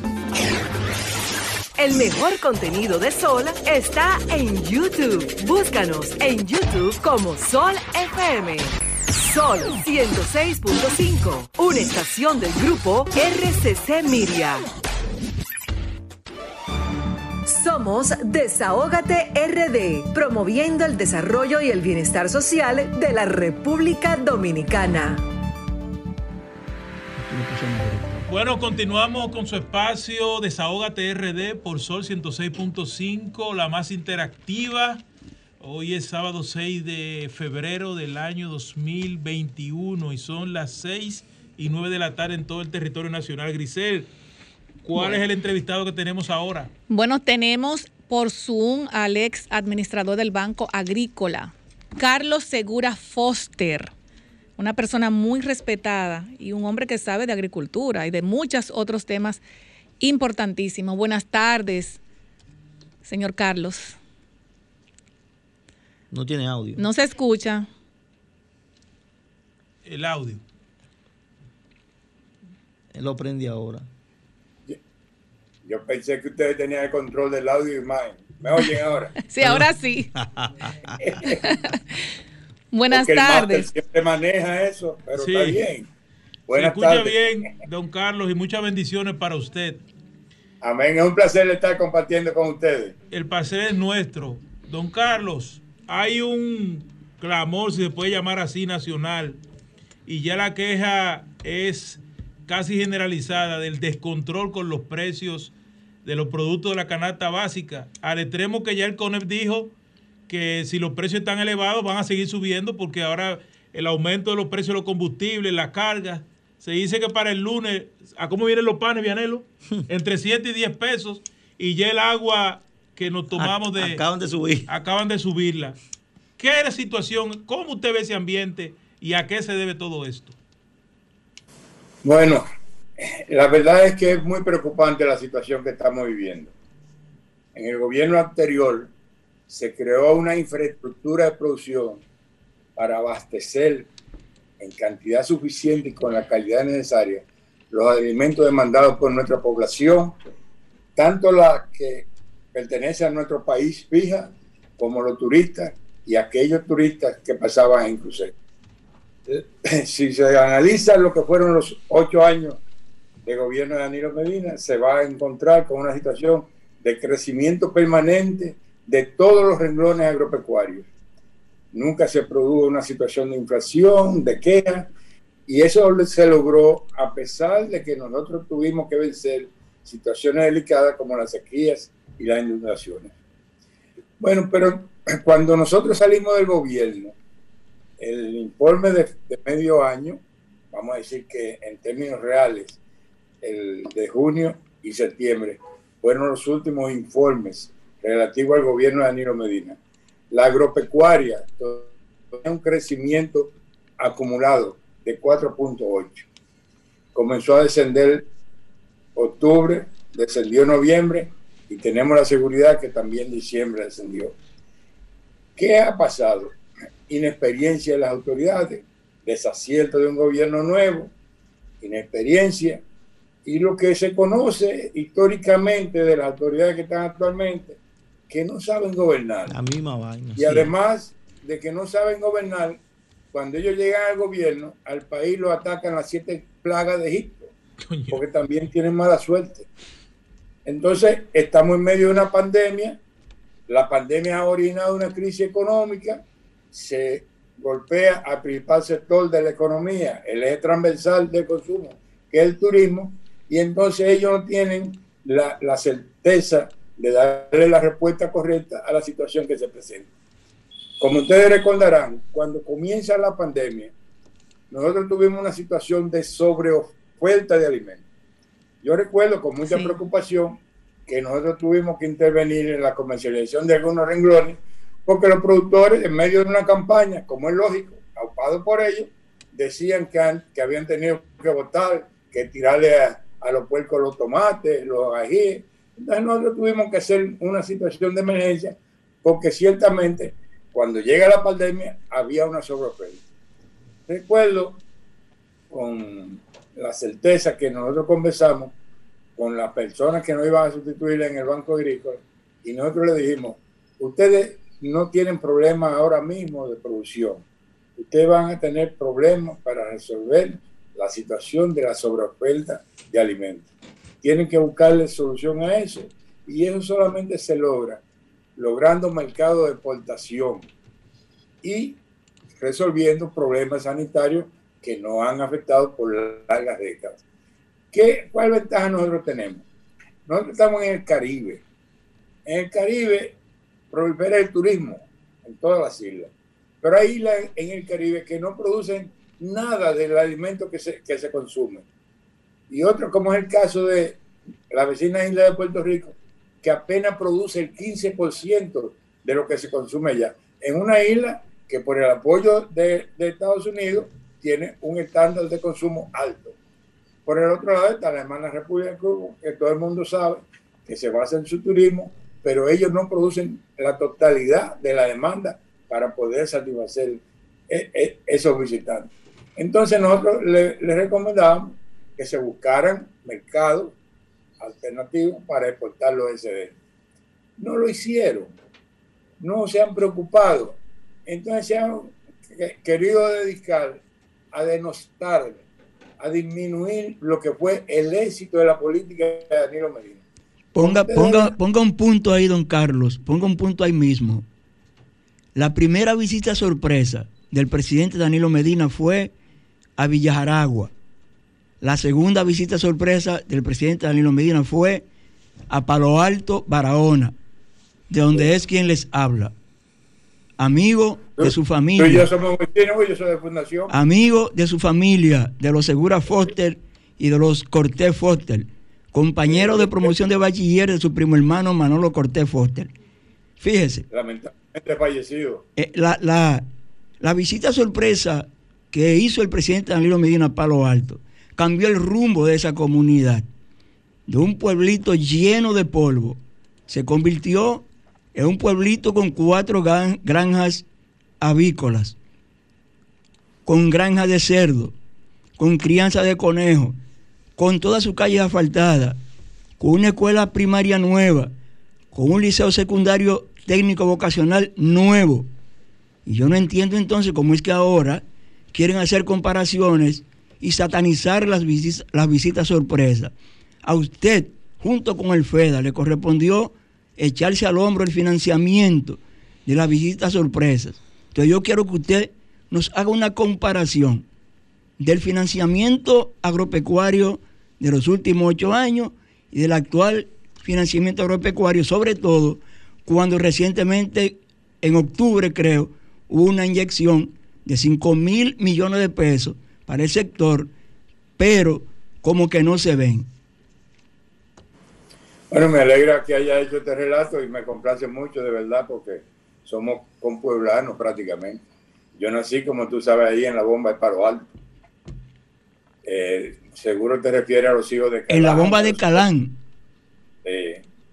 entonces, la situación es esa. Eso que tú narras sucedió en toda la provincia en todos los municipios. Realmente fueron 290 visitas sorpresas y en cada lugar que se visitaba se transformaba para bien las condiciones materiales de existencia de, de esos productores. El, el, el, éxito de Danilo fue dedicarse a disminuir los niveles de pobreza en el campo. Pero a esta gente no le interesa el campo. Este gobierno, como yo he dicho, es un gobierno de ricos para satisfacer la demanda de los ricos. Entonces, esas granjas que se establecieron ahí en Palo Alto, junto con otras, prácticamente están abandonadas, abandonadas en el día de hoy. ¿Y por qué están abandonadas? Como ustedes deben recordar, lo primero que comenzaron a hacer fue a quitarle todos los equipos que habían sido donados por el presidente Danilo Medina a los productores agropecuarios, a los pobres. Le quitaron camiones, le quitaron tractores, le quitaron implementos de labranza, le, le quitaron hasta granja. Un gobierno que golpea de tal manera a los sectores pobres, a la vuelta de un mes, dos meses, le está regalando 100 millones de pesos a los artistas más ricos de este país. Y le está regalando a todos los sectores ricos esos 5 mil millones de pesos que, que, dio el gobierno para apretar la tasa cero a los pequeños y medianos productores realmente se han quedado en préstamos concedidos a instituciones estatales y a agroempresarios multimillonarios, a los millonarios más grandes de, de nuestro país. Esa es la verdad. Don Sin Carlos. embargo, los pequeños Quería hacerle un- una, una preguntita, y discúlpeme. Eh, la autosuficiencia alimentaria en estos momentos, yo, ¿usted entiende que no es autosuficiente? No. Nosotros todavía producimos la cantidad que se requiere para la alimentación en la situación actual que está viviendo el país.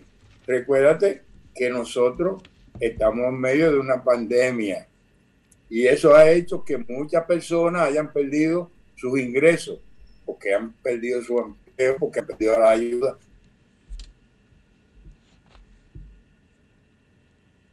Se perdió, se perdió la comunicación. Se perdió la Bueno, en tan buen momento. Vamos a con- vamos a continuar vamos cuando a- él- a tratar de, de hacer la conexión de nuevo. Es importante, Vianel, ustedes los que tienen experiencia en estos Ya- asuntos Tenem- ya lo de tenemos. seguridad A- alimentaria. adelante. ¿Está de nuevo? Sí. Adelante, don Carlos. Sí. Vuelvo, y le- vuelvo y le digo que en este momento hay una baja demanda. Primero, porque el turismo decreció en el año pasado 63%. Es decir, que de 7 millones que venían, usted le, le- le calcula, apenas vino un millón y medio. Es- Entonces hubo un, un- un consumo mucho menor del turismo.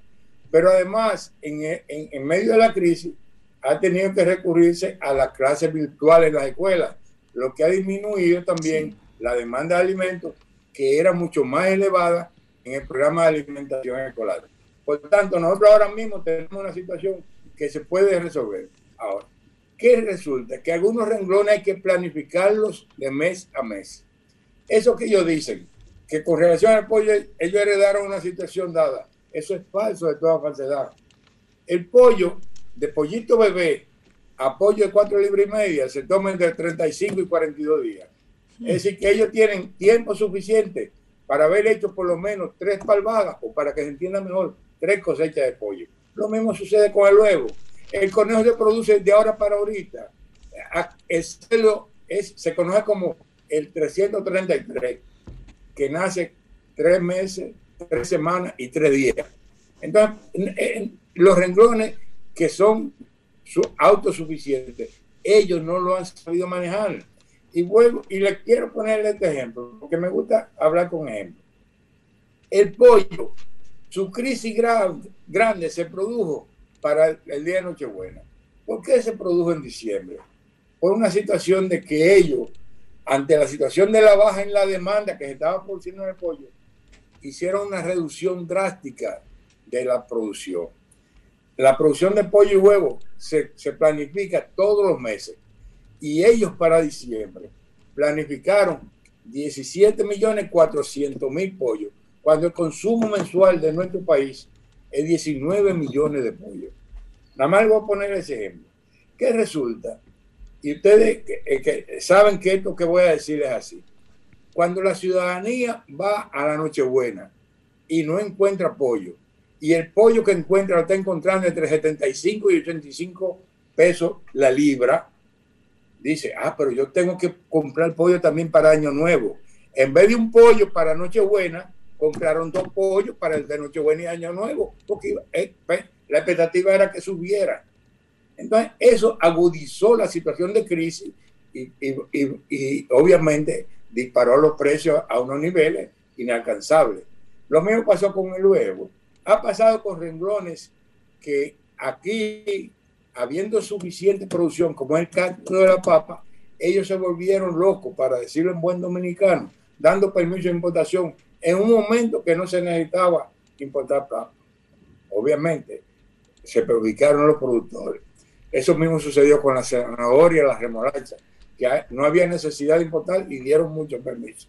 Entonces, eso ha dislocado, ha creado una incertidumbre tal en el campo como consecuencia de que comenzaron a golpear a los sectores productivos que había dejado muy satisfecho el presidente Danilo Medina y tiene ahora en el campo que hay que sentarse a planificar correctamente en función de la demanda de la población, pero tomando en cuenta que si usted tiene una capacidad instalada para producir, vamos a decir, 25 millones de unidades de pollo y usted solamente está produciendo 17, usted está teniendo un costo subterráneo de, de 8 millones de, de pollos que está dejando de producir, pero que las instalaciones por sí solas le producen un gasto. Entonces, ¿cuál es la situación ideal? Poner en producción la totalidad de la capacidad productiva y buscarle mercado. Nosotros tenemos la ventaja de que tenemos una infraestructura de producción suficiente para abastecer nosotros y exportar. Eso se demostró. Yo le envié, y ojalá que pudieran verse las imágenes, de cómo se pudo mantener año tras año el crecimiento de la producción y el crecimiento de la agroexportación. Eso se logró cuando Danilo, por eso, cuando Danilo, la- el campo, vivió sus mejores momentos, los campesinos decían, nosotros estamos recibiendo dinero a tiempo, barato, estamos produciendo, estamos vendiendo a buenos precios, estamos teniendo ingresos para cumplir nuestro compromiso y nos está quedando dinero de ganancia. Hay un campesino de El Peñón de Barahona, eh, Toño David, Juan Antonio dijo López Corniel. discurso, dijo en un discurso, Danilo es el presidente más buena paga que ha tenido el país, porque ha pagado la deuda acumulada por más de 50 años. Entonces, esa es la realidad y esta gente que tienen impericia, y vuelvo y repito, y además están tachados por la mala suerte. No saben lo que... Sali- Óyeme, yo lo he dicho de la siguiente manera. Salieron de viaje sin saber para dónde iban y ahora están perdidos. Ahora están buscando la lámpara del Inver y no la encuentran. Y por eso ya supermercado. Don Carlos, eh, una preguntita. Eh, ustedes, ustedes dejaron allá más de 5 mil eh, millones de pesos para prestarle a los agricultores, pero no hemos visto en este tiempo que las, las tierras están sembradas, o sea, queremos saber, porque esto es como una incógnita que yo siempre he tenido y me gustaría que usted nos dé alguna observación con relación a esto. Bueno, porque es que en el anterior gobierno había una política agropecuaria certera, pero ahora lo que hay es mucho desacierto. Ustedes no se recuerdan que comenzaron quitándole los equipos a los productores y, y negándole los créditos y, grega- y agregándole No, los ayudas. Eh, eh, eh, estaba, estaba en un momento que toda la tierra debieron prepararse para producir. Entonces, no se produjo todo lo que era necesario. Le, le hago la historia de los 5 mil millones a tasa cero. Ellos lo recibieron desde el mes de agosto, las autoridades. Pero todavía en, en octubre no habían diseñado la política para el uso de esos dineros. Cuando en octubre, en octubre comienzan a prestarlo, apenas en, en el mes de octubre llegaron al campo 970 millones de pesos. Para noviembre, menos de 2 mil millones acumulados. En diciembre eh, aumentaron un poco, pero fundamentalmente porque integraron unos préstamos grandísimos que se les dieron a agroempresarios y a instituciones. Por tanto, el pequeño y mediano agricultor, que son los que tienen esa tierra que se ven, no han recibido esos créditos. Yo les voy a narrar la historia. Mire, en el 12, el Banco Agrícola, institución que yo conozco, prestaba promedio mensual 500 millones de pesos. En los cuatro primeros años de Danilo Medina, del 12 al 16, eso aumentó a 1.250 millones promedio mensual, llegando a 60 mil en cuatro años, 60 mil millones de pesos. Para el, el próximo cuatrenio, 16-20, los préstamos aumentaron a 1.875 millones de pesos promedio mensual. Eso acumuló que en los ocho años de gestión de Danilo Medina, el Banco Agrícola prestó 145 mil millones de pesos, que representa el 65% de 242 mil millones de pesos prestados por la institución en 75 años. Ese fue el éxito, darle recursos a, a bajo costo en el momento oportuno a los productores y auxiliando ese crédito con medidas certeras que lo protegió de la naturaleza. ¿Cómo se protegió? Con un seguro agropecuario que el presidente dispuso que se subsidiara hasta un 50%. Eso, esos subsidios, esos aportes no faltaron nunca desde el presupuesto del 13 hasta el 20. ¿Qué otra medida? Restableciéndole o promoviendo el valor de los bienes de los agricultores, dotándolo de títulos. El que tenía una tarea de tierra sin título. Si esa tarea de tierra le representaba mil pesos, una tarea, al darle el título, esa tarea vale 10 mil pesos. Entonces, esa entrega de un presidente que directamente dirigió su equipo y que domingo tras domingo estuvo en el campo oyendo sus penas, sus quejas, sus peticiones y, y complaciéndolo en todo lo que pedían, fue lo que creó la situación de, de alta productividad aquí. De producir en demasía, con un crecimiento. Yo, se- yo, yo, lo mandé a ustedes, sin ojalá ustedes pudieran hacer- un comentario ustedes de cómo se incrementó aquí el arroz de 10 millones a 13 millones, de cómo se aumentó el plátano en más de un 35%, de cómo se aumentó el pollo en más de un 30%, de cómo se aumentó el huevo en más de, de cómo se aumentó la leche de 500 millones de litros a casi 900 millones de litros. Esa es la realidad vivida por un gobierno de una política certera, de un presidente que, que la satisfacción de él era mejorar las condiciones ma- materiales de la gente más pobre. Bueno. Contrario a este gobierno. Don Carlos, tendremos que entrevistarlo, llamarlo en Excelente, otra ocasión para excelente. que podamos ampliar esto y otros temas. Excelente. Y gracias por, tu, por su participación. Y el tiempo se fue rápido. Ya usted sabe que este espacio es suyo para que sigamos debatiendo y analizando sobre el comportamiento de esta canasta familiar que cada día está en, en camino a la alza. Volvimos a que los ciudadanos cuando llegan al supermercado la casa dicen, volvimos a la casa del terror. Muchas Muy gracias. buenas Vamos tardes. Bye bye. La- Nos vemos. Bye bye. Una pausa. señor. Estás escuchando Desahógate RD por Sol 106.5. Somos Sol, la más interactiva en Barahona y el sur. Sintonízanos en los 94.7. Somos Sol, la más interactiva en Puerto Plata y la costa norte. Sintonízanos en los 92.1. Somos Sol, la más interactiva en el Gran Santo Domingo. Sintonízanos en los 106.5. Somos Sol, la más interactiva en Santiago y el Cibao Central. Sintonízanos en los 92.1. Somos Sol, la más interactiva en Barahona y el sur. Sintonízanos en los 94.7. Somos Desahógate RD, promoviendo el desarrollo y el bienestar social de la República Dominicana.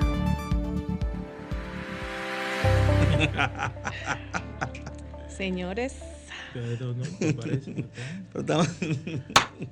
Continuamos con el desarrollo ya en la parte final de su espacio Desahógate Casi, RD. casi en la parte, Raúl. Ahora que falta todavía. 106.5, la Sí. más Falta mucho. Raúl, falta y mucho, Fonte Raúl. dejó esto encendido. Así aquí. mismo es. Oye, Señores. dio una cátedra. Eso se llama saber de qué se está, oye, de qué se está hablando. Es que es azuano baraonero. No bueno, inventa. señores, señores, tenemos aquí en nuestra cabina de Desahógate República Dominicana a un amigo de luchas y batallas de la circunscripción número 3, mi amigo Elín Cuevas, eh, aspirante al Comité Central por lo local, una persona muy querida en la circunscripción número 3 y lo tenemos aquí en el Desahógate de nuestra República Dominicana. Y quisiera preguntarte, Lynn, darte las buenas tardes primero y decirte cómo va tu candidatura.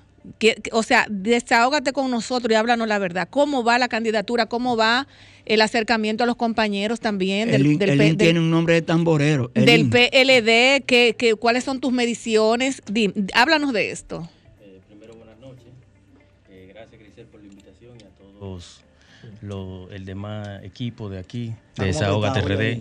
Que Suéltate, que tú No, estás en tu realmente- casa. Suéltate. Tiene que aflojar, que tú que no eres así, eres Suéltate. Pasa vergüenza. Déjalo, que se desarrolle, compañero. Dale, Elín, dale. Creo que mi candidatura está Oh. sujeta a la decisión de las bases. Hemos hecho un gran trabajo en todo el trayecto de nuestra vida política en la circunscripción número 3, tanto como comunitario como dirigente del Partido de la, Liber- de la Liberación Dominicana. Sí, porque Elín tiene, el- tiene, eh, eh, Elín tiene muchas cosas que nos unen o que nos ata. Elín también es presidente de una junta de vecinos. Es un dirigente social un dirigente deportivo y dirigente político. Mira, para alcanzar, para alcanzar ser, eh, eh, pertenecer al comité central de- de- del Partido de la Liberación Dominicana, tienes que tener un- una historia, tienes que tener una vida ya eh, de trayectoria en conjunto con las comunidades. Esto es algo muy importante que yo le sugiero a muchos políticos eh, que deben desarrollar es su vida comunitaria, escuchar los problemas de las personas, para luego cuando tú aspires, o te aspiren, porque también te aspiran, tú saber responderle a la Es- gente. Es un consejo a los candidatos, tú estás dándole. Bueno, eh, no, no, no solamente a los candidatos, es que al, ser al, así. al, al Sí, al candidato. político. Es que debe ser Es que así. dice el candidato. Y me está dando Oye, una ayudita lo también, mejor, ¿eh? lo mejor que puede haber para cualquiera que esté aspirando, esos vínculos con la Yo te comunidad. haciendo propaganda a Grisel, Grisel es Sus vínculos con la comunidad. Mira, yo creo Eso que es lo más sí. importante. Yo creo que sí y creo que los actores que deben entrar al comité central deben tener una conexión directa con las bases, Claro. tanto del partido como de la sociedad. Es algo que se ha perdido dentro del PLD y que nosotros debemos recuperar. Eh, yo me siento bien de todos los candidatos que están corriendo junto conmigo en la circunscripción número 3, porque creo que todos tienen el, ese, ese, ese, eh, esa Ese chispa que necesita. Son verdad tres los que están, los que están PLD. corriendo. ¿eh? Son verdad tres los que están corriendo contigo. No, tanto de la 3 como a nivel nacional No, no, también. no, no. Los de las tres son de las tres, los que están compitiendo. Sí, son de la 3. ¿Seguro? Son puros de la 3. Ah, bueno.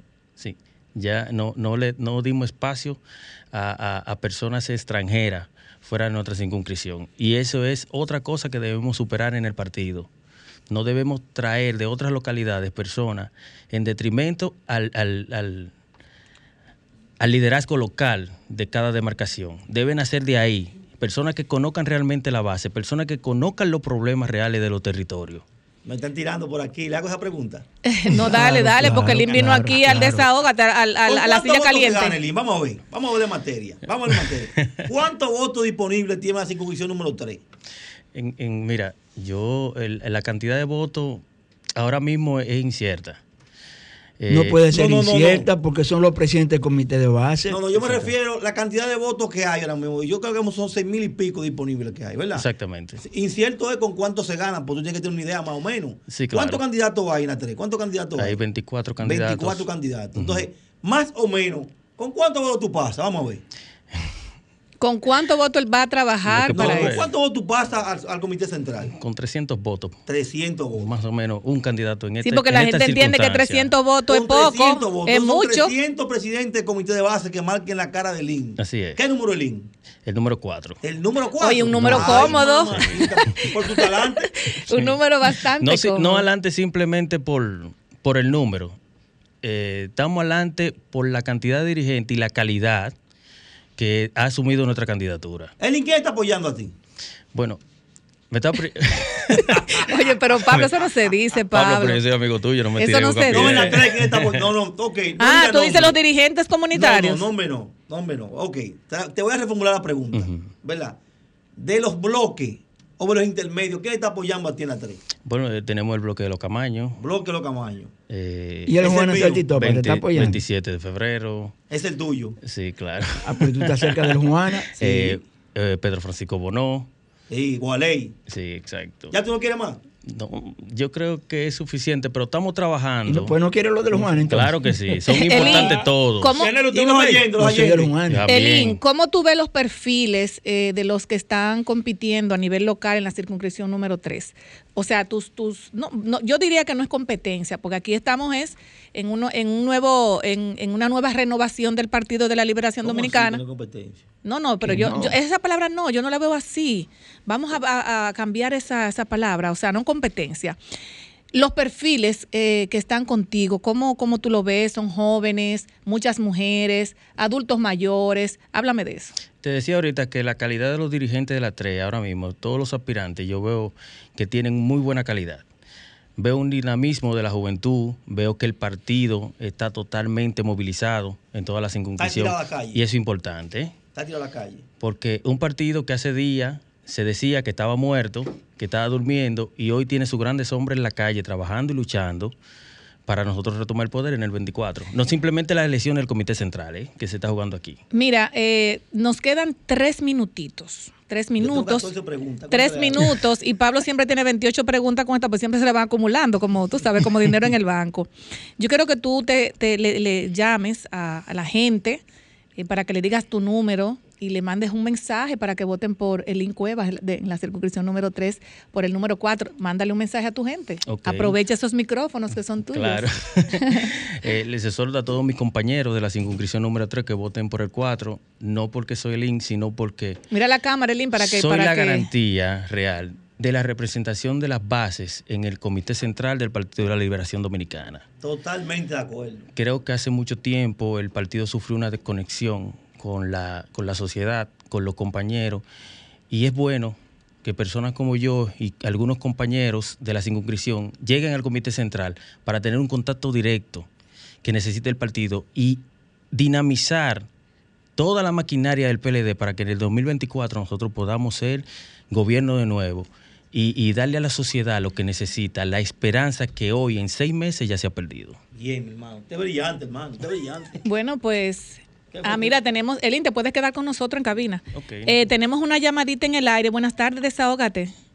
Buenas tardes. Estoy llamando para hacer una denuncia con relación al programa de alto costo. Adelante. Eh, eh, tenemos una situación que eh, últimamente o sea, tenemos dificultad para retirar los medicamentos y nos ponen a dar muchísima vuelta, eh, tenemos que esperar muchísimo rato en el sol y antes no era así la situación. Eh, tenemos- hacer una denuncia para salud pública para que tomen cuenta con relación a eso. ¿De dónde, ¿De dónde te está llamando, señora? Yo estoy en la capital. ¿Tú tienes algún yo- familiar, eh, tienes algún familiar que tenga algún problema eh, con este tipo de medicamentos? Recordarles que los medicamentos de alto costo es un departamento eh, que depende del Ministerio de Salud Pública y entonces así vamos a hacerle un llamado al doctor Plutarco Arias para que por favor eh, siga escuchando tu denuncia. Síguenos diciendo un, poquito más, por favor. Bueno, la situación es la siguiente. Somos pacientes o sea, que tenemos eh, tiempo ya yendo a retirar esos medicamentos. Y últimamente, o sea, nos están exigiendo que llevemos una serie de documentación que se supone que ya tienen tiempo allá. Entonces, con eso nos hacen dar muchísimos viajes, eh, no nos entregan la carta a tiempo. Y son eh, medicamentos, o sea, que, que son de alto costo, como ya usted mencionó. O sea, son medicamentos que la vida de los pacientes se dependen de eso. Yo tengo una niña es y yo voy a buscar los medicamentos para hormonas de crecimiento. Entonces son medicamentos que no se pueden suspender. Te dan respuesta en un mes y pico. Eh, desde diciembre yo hice la solicitud y todavía es viaje, viaje, viaje y nada que ver. O sea, eso no funcionaba antes así. ¿Pero qué le dicen a ustedes allá? ¿Qué le dicen? Bueno, yo he ido seis veces. La primera vez que fui, eh, me hicieron recoger toda la documentación que ya yo había llevado. Mi hija tiene ya como tres años en el programa. Entonces, eh, luego que llevo la documentación, me dicen que vaya luego a buscarla y cuando regreso me dicen que ya no hay turno. O sea, eh, antes eso no funcionaba así. A uno lo llamaban al paciente para que uno pasara a recoger su documento, su, su certificación con la que uno retire en el INCAR, pero ahora ya no funciona así. Oh, Dios No Anteriormente te pichaban huevita, ahora te tiran recta. Bueno, eh, ya tu denuncia está ahí. Vamos a hacerle un llamado al, al doctor Plutarco Arias para que por favor eh, verifique este, este desahogo. Eh, muchas gracias. Sigo, sigo con el link. ¿Tenemos más llamadas? Señores, yo, que- yo quiero decirle algo que, gustó el que- Inge, que no tiene nada que ver con República Dominicana. Pero ya, ya está bien el link. Mañana, mañana, No me eh, mañana son elecciones en el hermano país del Ecuador, que es un país que tiene 17 millones 480 mil habitantes, de los cuales 13 mil 99 votan mañana. Parece que Rafael Correa, sin ser candidato, va a ganar las elecciones de mañana ¿Cómo? con su pupilo que se llama Andrés Arauz y el candidato vicepresidencial es Carlos Rabachal. Ellos van por un partido que se llama Unión por la Esperanza, cuyo líder es precisamente Correa. Rafael Correa, al que el actual presidente de la República traicionó. Lenín. Lenín. Ah, pues eso se parece al caso de Evo, ¿verdad? Exactamente. Evo ganó de un de- Exactamente. No, no tan parecido porque el, el- Sí, el- se parecen, se parecen los dos casos. Era el candidato de Evo. Se parecen. No, porque la, la quien asumió fue la presidenta del Senado. Bueno, era de Evo. sí. Era de Evo el candidato. Partido de Evo, se Era parece. Parece que Alba va a volver, la Alianza Latinoamericana. El Alba. Vamos Que- bien que entonces. Parece bien. que sí, la que Sí, están retomando terrenos y además al presidente de Estados Unidos no le es eh, adverso ese sector. Así es. Porque él es de así esa es. línea. Van 16 candidatos mañana en Ecuador. ¿eh? 16 candidatos. Eso, para, eso por eso es para llevar. 16 candidatos, para una sola mujer candidata y 15 hombres. Hay muchas corrientes, incluso hay candidatos La mujer, indígenas, la mujer se está, indígenas. la mujer se está poniendo adelante. Incluso Yo que- quiero- que- quería hacer un comentario, El Pablo. partido de Ximena Peña se llama Alianza País. Quería hacer un comentario. Este, ustedes saben que estamos esperando a un- al próximo embajador de los Estados Unidos, que no va, que no, que no será Brewster. Señores, tenemos otra llamada. Buenas tardes, desahógate. Sí, buenas tardes. Yo quiero un desahogo. Bien, bien. Mira, en la capital hay un, dicen un consejo. Eso es contra la ceguera y la alcoma. Pero ellos tienen una aquí en la romana, es la romana que yo le llamo. ¿sabes? ¿Tú llamas? De la, de la romana. No sé. Ay, yo- No se, no se- no, no, no se escucha. de la romana. Vuelve Sí. y llame, caballero. Bueno, les decía que estamos esperando eh, el próximo embajador de los Estados Unidos, eh, que no será Brewster, y realmente está el encargado de negocios y estamos esperándolo por, por minuto, por horas, porque inmediatamente llegue el nuevo embajador, nosotros estaremos tocándole las puertas a través de la coalición dominicana con Biden. Eh, buenas tardes, desahógate. Sí, buenas tardes. Adelante, buenas tardes. ¿Dónde nos hablan? Em, bueno, mi nombre es Herman Montero. Gracias por la oportunidad que dan en su programa para expresar nuestra inquietud. Yo trabajo como, como Uber, bacana. Entonces, sí. Sí, siga, siga, por favor.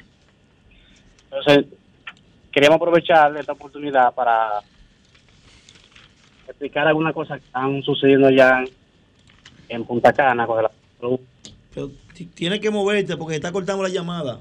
Sí, tienes que ponerte fijo en un lugar para que nos puedas explicar, por Tienes favor. que moverte, está cortando la llamada. En lo que él se mueve, yo quiero aprovechar la oportunidad. ¿Él está en la línea todavía? Ah, no, no, él está en línea, Pablo, ¿Está en escúchame. Sigue, sigue, por favor. ¿Me escucha ahora? Sí, ahora sí. Ok.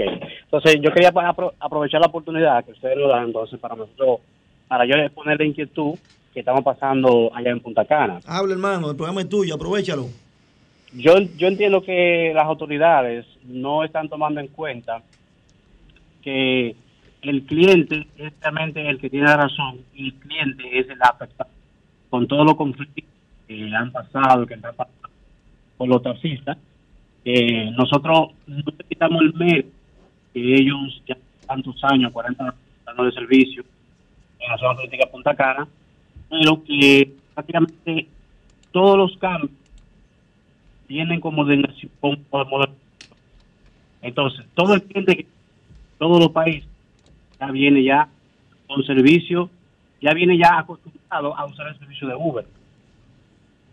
Yo que trabajo prácticamente, yo tengo más de tres preguntas, preguntas, dice, qué en Santo Domingo hay Uber y en la zona turística todavía no está funcionando eh, el Uber. Ahora que tenemos más que empezó, a funcionar el Uber, estamos teniendo más clientes. Entonces, hacemos un llamado a la autoridad para que lleguemos a un acuerdo entre el taxista y nosotros para que podamos trabajar en paz. Pero no es conflicto, ni, ni enfrentamiento nosotros, porque la mayoría de son partidos. Y menos para labor. Se te- o- la, la voz no, no, so- no se te está escuchando bien. Tiene que, o, o no sé, si tú tienes un hand free o algo para que por favor te podamos escuchar, porque es un, un llamado al Intran, es un tema al Intran, bastante interesante. Al ministro de, de- de- de turismo. a autoridades competentes. Que Está- se está en el aire que él. se reúnan. Sí. Adelante. ¿Me escucha mejor? ¿Me- sí, me ahora sí, mejor? ahora sí. Claro, porque hacemos- queremos hacer un llamado al ministro de Turismo. Por ejemplo, mire hoy, hoy han pasado más de tres o cuatro situaciones allá en la zona turística, hoy sábado, porque ellos, bueno, no- sé eh, en qué acuerdo han llegado el Intran y, y, la, y los taxis turísticos allá, y ellos están regulando, dan un pequeño, pequeño maravete. Entonces, desde hace hace dos días por acá, ha estado el sector y el Intran a parar los taxis diciendo lo que están que están prohibido hacer Uber zona turística de Sacana y que si lo paran influente le van a Eh, no, mira, va- vamos, Ya a, está da- hecha, vamos a ya. darte Ya luego otra llama- oportunidad ya porque la, la- está hecha. ya tu denuncia está hecha porque no se escucha muy bien. Sí, buenas tardes, desahógate. Aló. Buenas tardes, desahógate. Buenas, le, le habla Carlos Gómez de Rhode Island, Providence. Oh, qué bien, buenas Eso desde tardes. fuera, desde fuera. Excelente. Adelante, bienvenido. Carlos Gómez, el este pelotero. programazo que se ha convertido en la voz de los que no tienen voz. Amén. Excelente. Y denle para adelante, porque yo fui uno de los que oficié el, el cambio y yo me arrepiento. Están Ah, pues acabando con el país. Están acabando con el país. Somos dos hermanos. Muchísimas gracias. Jugó dos cabezas este hombre, Villanelo. Somos Bueno, dos. dice que somos dos ahora. Que nos estamos arrepintiendo, que somos Ah. dos. Bueno. Yo le decía ahorita, Vianelo, que a ella no le gusta, pero hay que hacerlo. Hay que hacerlo. ¿A quién no le gusta? ¿A quién? A, Gri- a Grisel no le gusta que hablen de ella, pero hay que hacerlo, porque Grisel está corriendo en un proceso. Entonces hay que aprovechar. Yo le dije a ustedes, yo le dije a ustedes Buenas que tardes, desahógate. en- estaba Sí, entre los buenas primeros tardes. 25 más votados, está entre los primeros 20 ya. Buenas tardes. Sí. Bueno, una denuncia que yo quiero hacer, mira. Yo fui... ¿Quién nos habla? Es Rudy aquí de la Romana. Ok, adelante, Rubio. Rudy, Rudy. Rudy. Adelante, adelante, adelante. Rudy. Aprovecha el tiempo. Sí, en Consegra. Eso es una sucursal que tiene, tiene aquí en la Romana. Ellos están en la avenida Clase, ahí en, en la capital. Entonces yo le pasé mi, mi internet y hice mi consulta.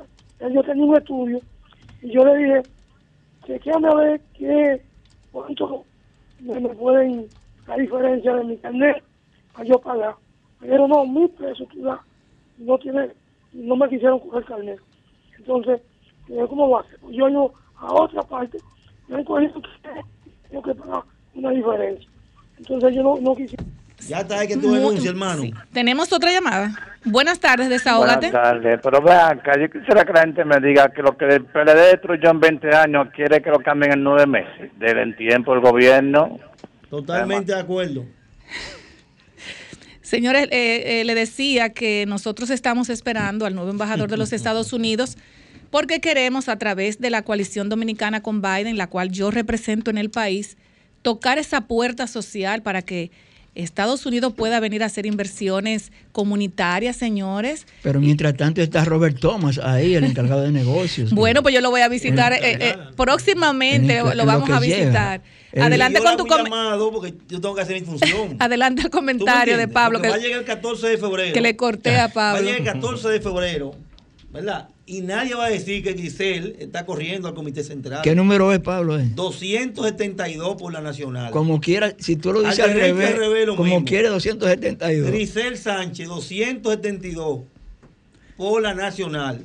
Una líder social probada. Le dije, Y mi amigo Elín Cueva. le dije, la, le, le dije la semana pasada, rato, le dije la semana pasada que, que Grisel aquí. estaba en los primeros 25 y hoy ¿Y amaneció cómo en los primeros sabe, ¿Y 20. cómo usted sabe eso? Yo creo que en Hoy amaneció 10. los primeros 20. En los primeros 10. Tiene que estar ella. En los primeros 20 Mi amigo. Elín Cueva. De nuestra circunscripción número tres. 3. Pero tú estabas apoyando la semana pasada De la nuestra- señorita no. que vino. Besaida. Tú no la estabas Es mía. No, lo que pasa es es por que- 7 que es se por vota. siete, Se puede por votar por siete siete. candidatos. En Ah, lo local la por calle se 7. gancho. En lo local por siete. 7. No, y además En de lo eso nacional también. por 22. Pero el IN tiene algo diferente. El IN se identifica con nosotros y nosotros con él, porque el IN es un dirigente social. El IN actualmente es presidente de la Junta de Vecinos. Presidente de la Junta Vecinos Los Unos, ¿no? ¿Qué Los llama? Unos, sí, Te estoy hablando, 27 hermano. Tengo que entendido, tengo entendido también que pasarán los primeros 110 más votados a lo nacional y 190 más votados a nivel local. Tú tienes que estar en los primeros 10. de lo nacional. en- en lo nacional van a- estamos- Si estamos es- trabajando. óyeme, si, óyeme, si es con voto, tú tienes que estar. Mire, a propósito, a propósito, el Comité Central del PLD va a Señores, pasar tenemos- de 100, tenemos va a una pasar de llamada. 1300. Buenas tardes, desahógate. Buenas tardes, me estoy desahogando porque usted va para el Comité Central. Ay. 272, el chacal del poblado de la Victoria. Amén, amén. Chacal, oye, Chacal, tú eres Ay, pero el chacal es de los llama- míos. Llama todos los sábados, Chacal. Ay, chacal. Entonces, Falta un sábado. ¿eh? Falta un sábado ya para Bueno, el próximo sábado, señores, serán las elecciones. el próximo domingo. Las el domingo, elecciones. No, el El domingo el pro- 14. ay, no, el domingo. El domingo Domingo- no sí, sí, domingo Domingo 14. 14. Claro, domingo el sábado, Así el es. sábado vamos a estar aquí de nuevo. Do- claro. No, claro que Graben, sí, claro que Número sí. 272 por la nacional. 272 por la nacional. Son por 22 que se votan. Pero- Yo tengo mi listado de 11 Es- candidatos. Es por 22, pero yo promuevo a un solo candidato, Grisel Sánchez. Ella va en el equipo. Ella va en el equipo. No sea así, ayuda a los otros. Hay mucha gente buena ahí, ayuda a los otros.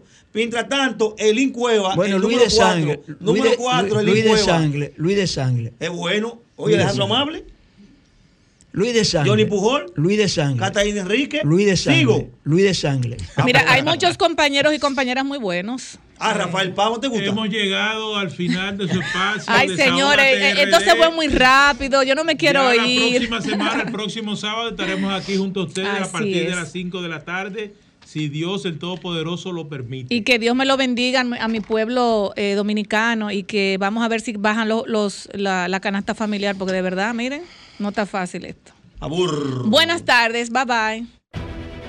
Sol 106.5, la más interactiva. Una emisora RCC Miria.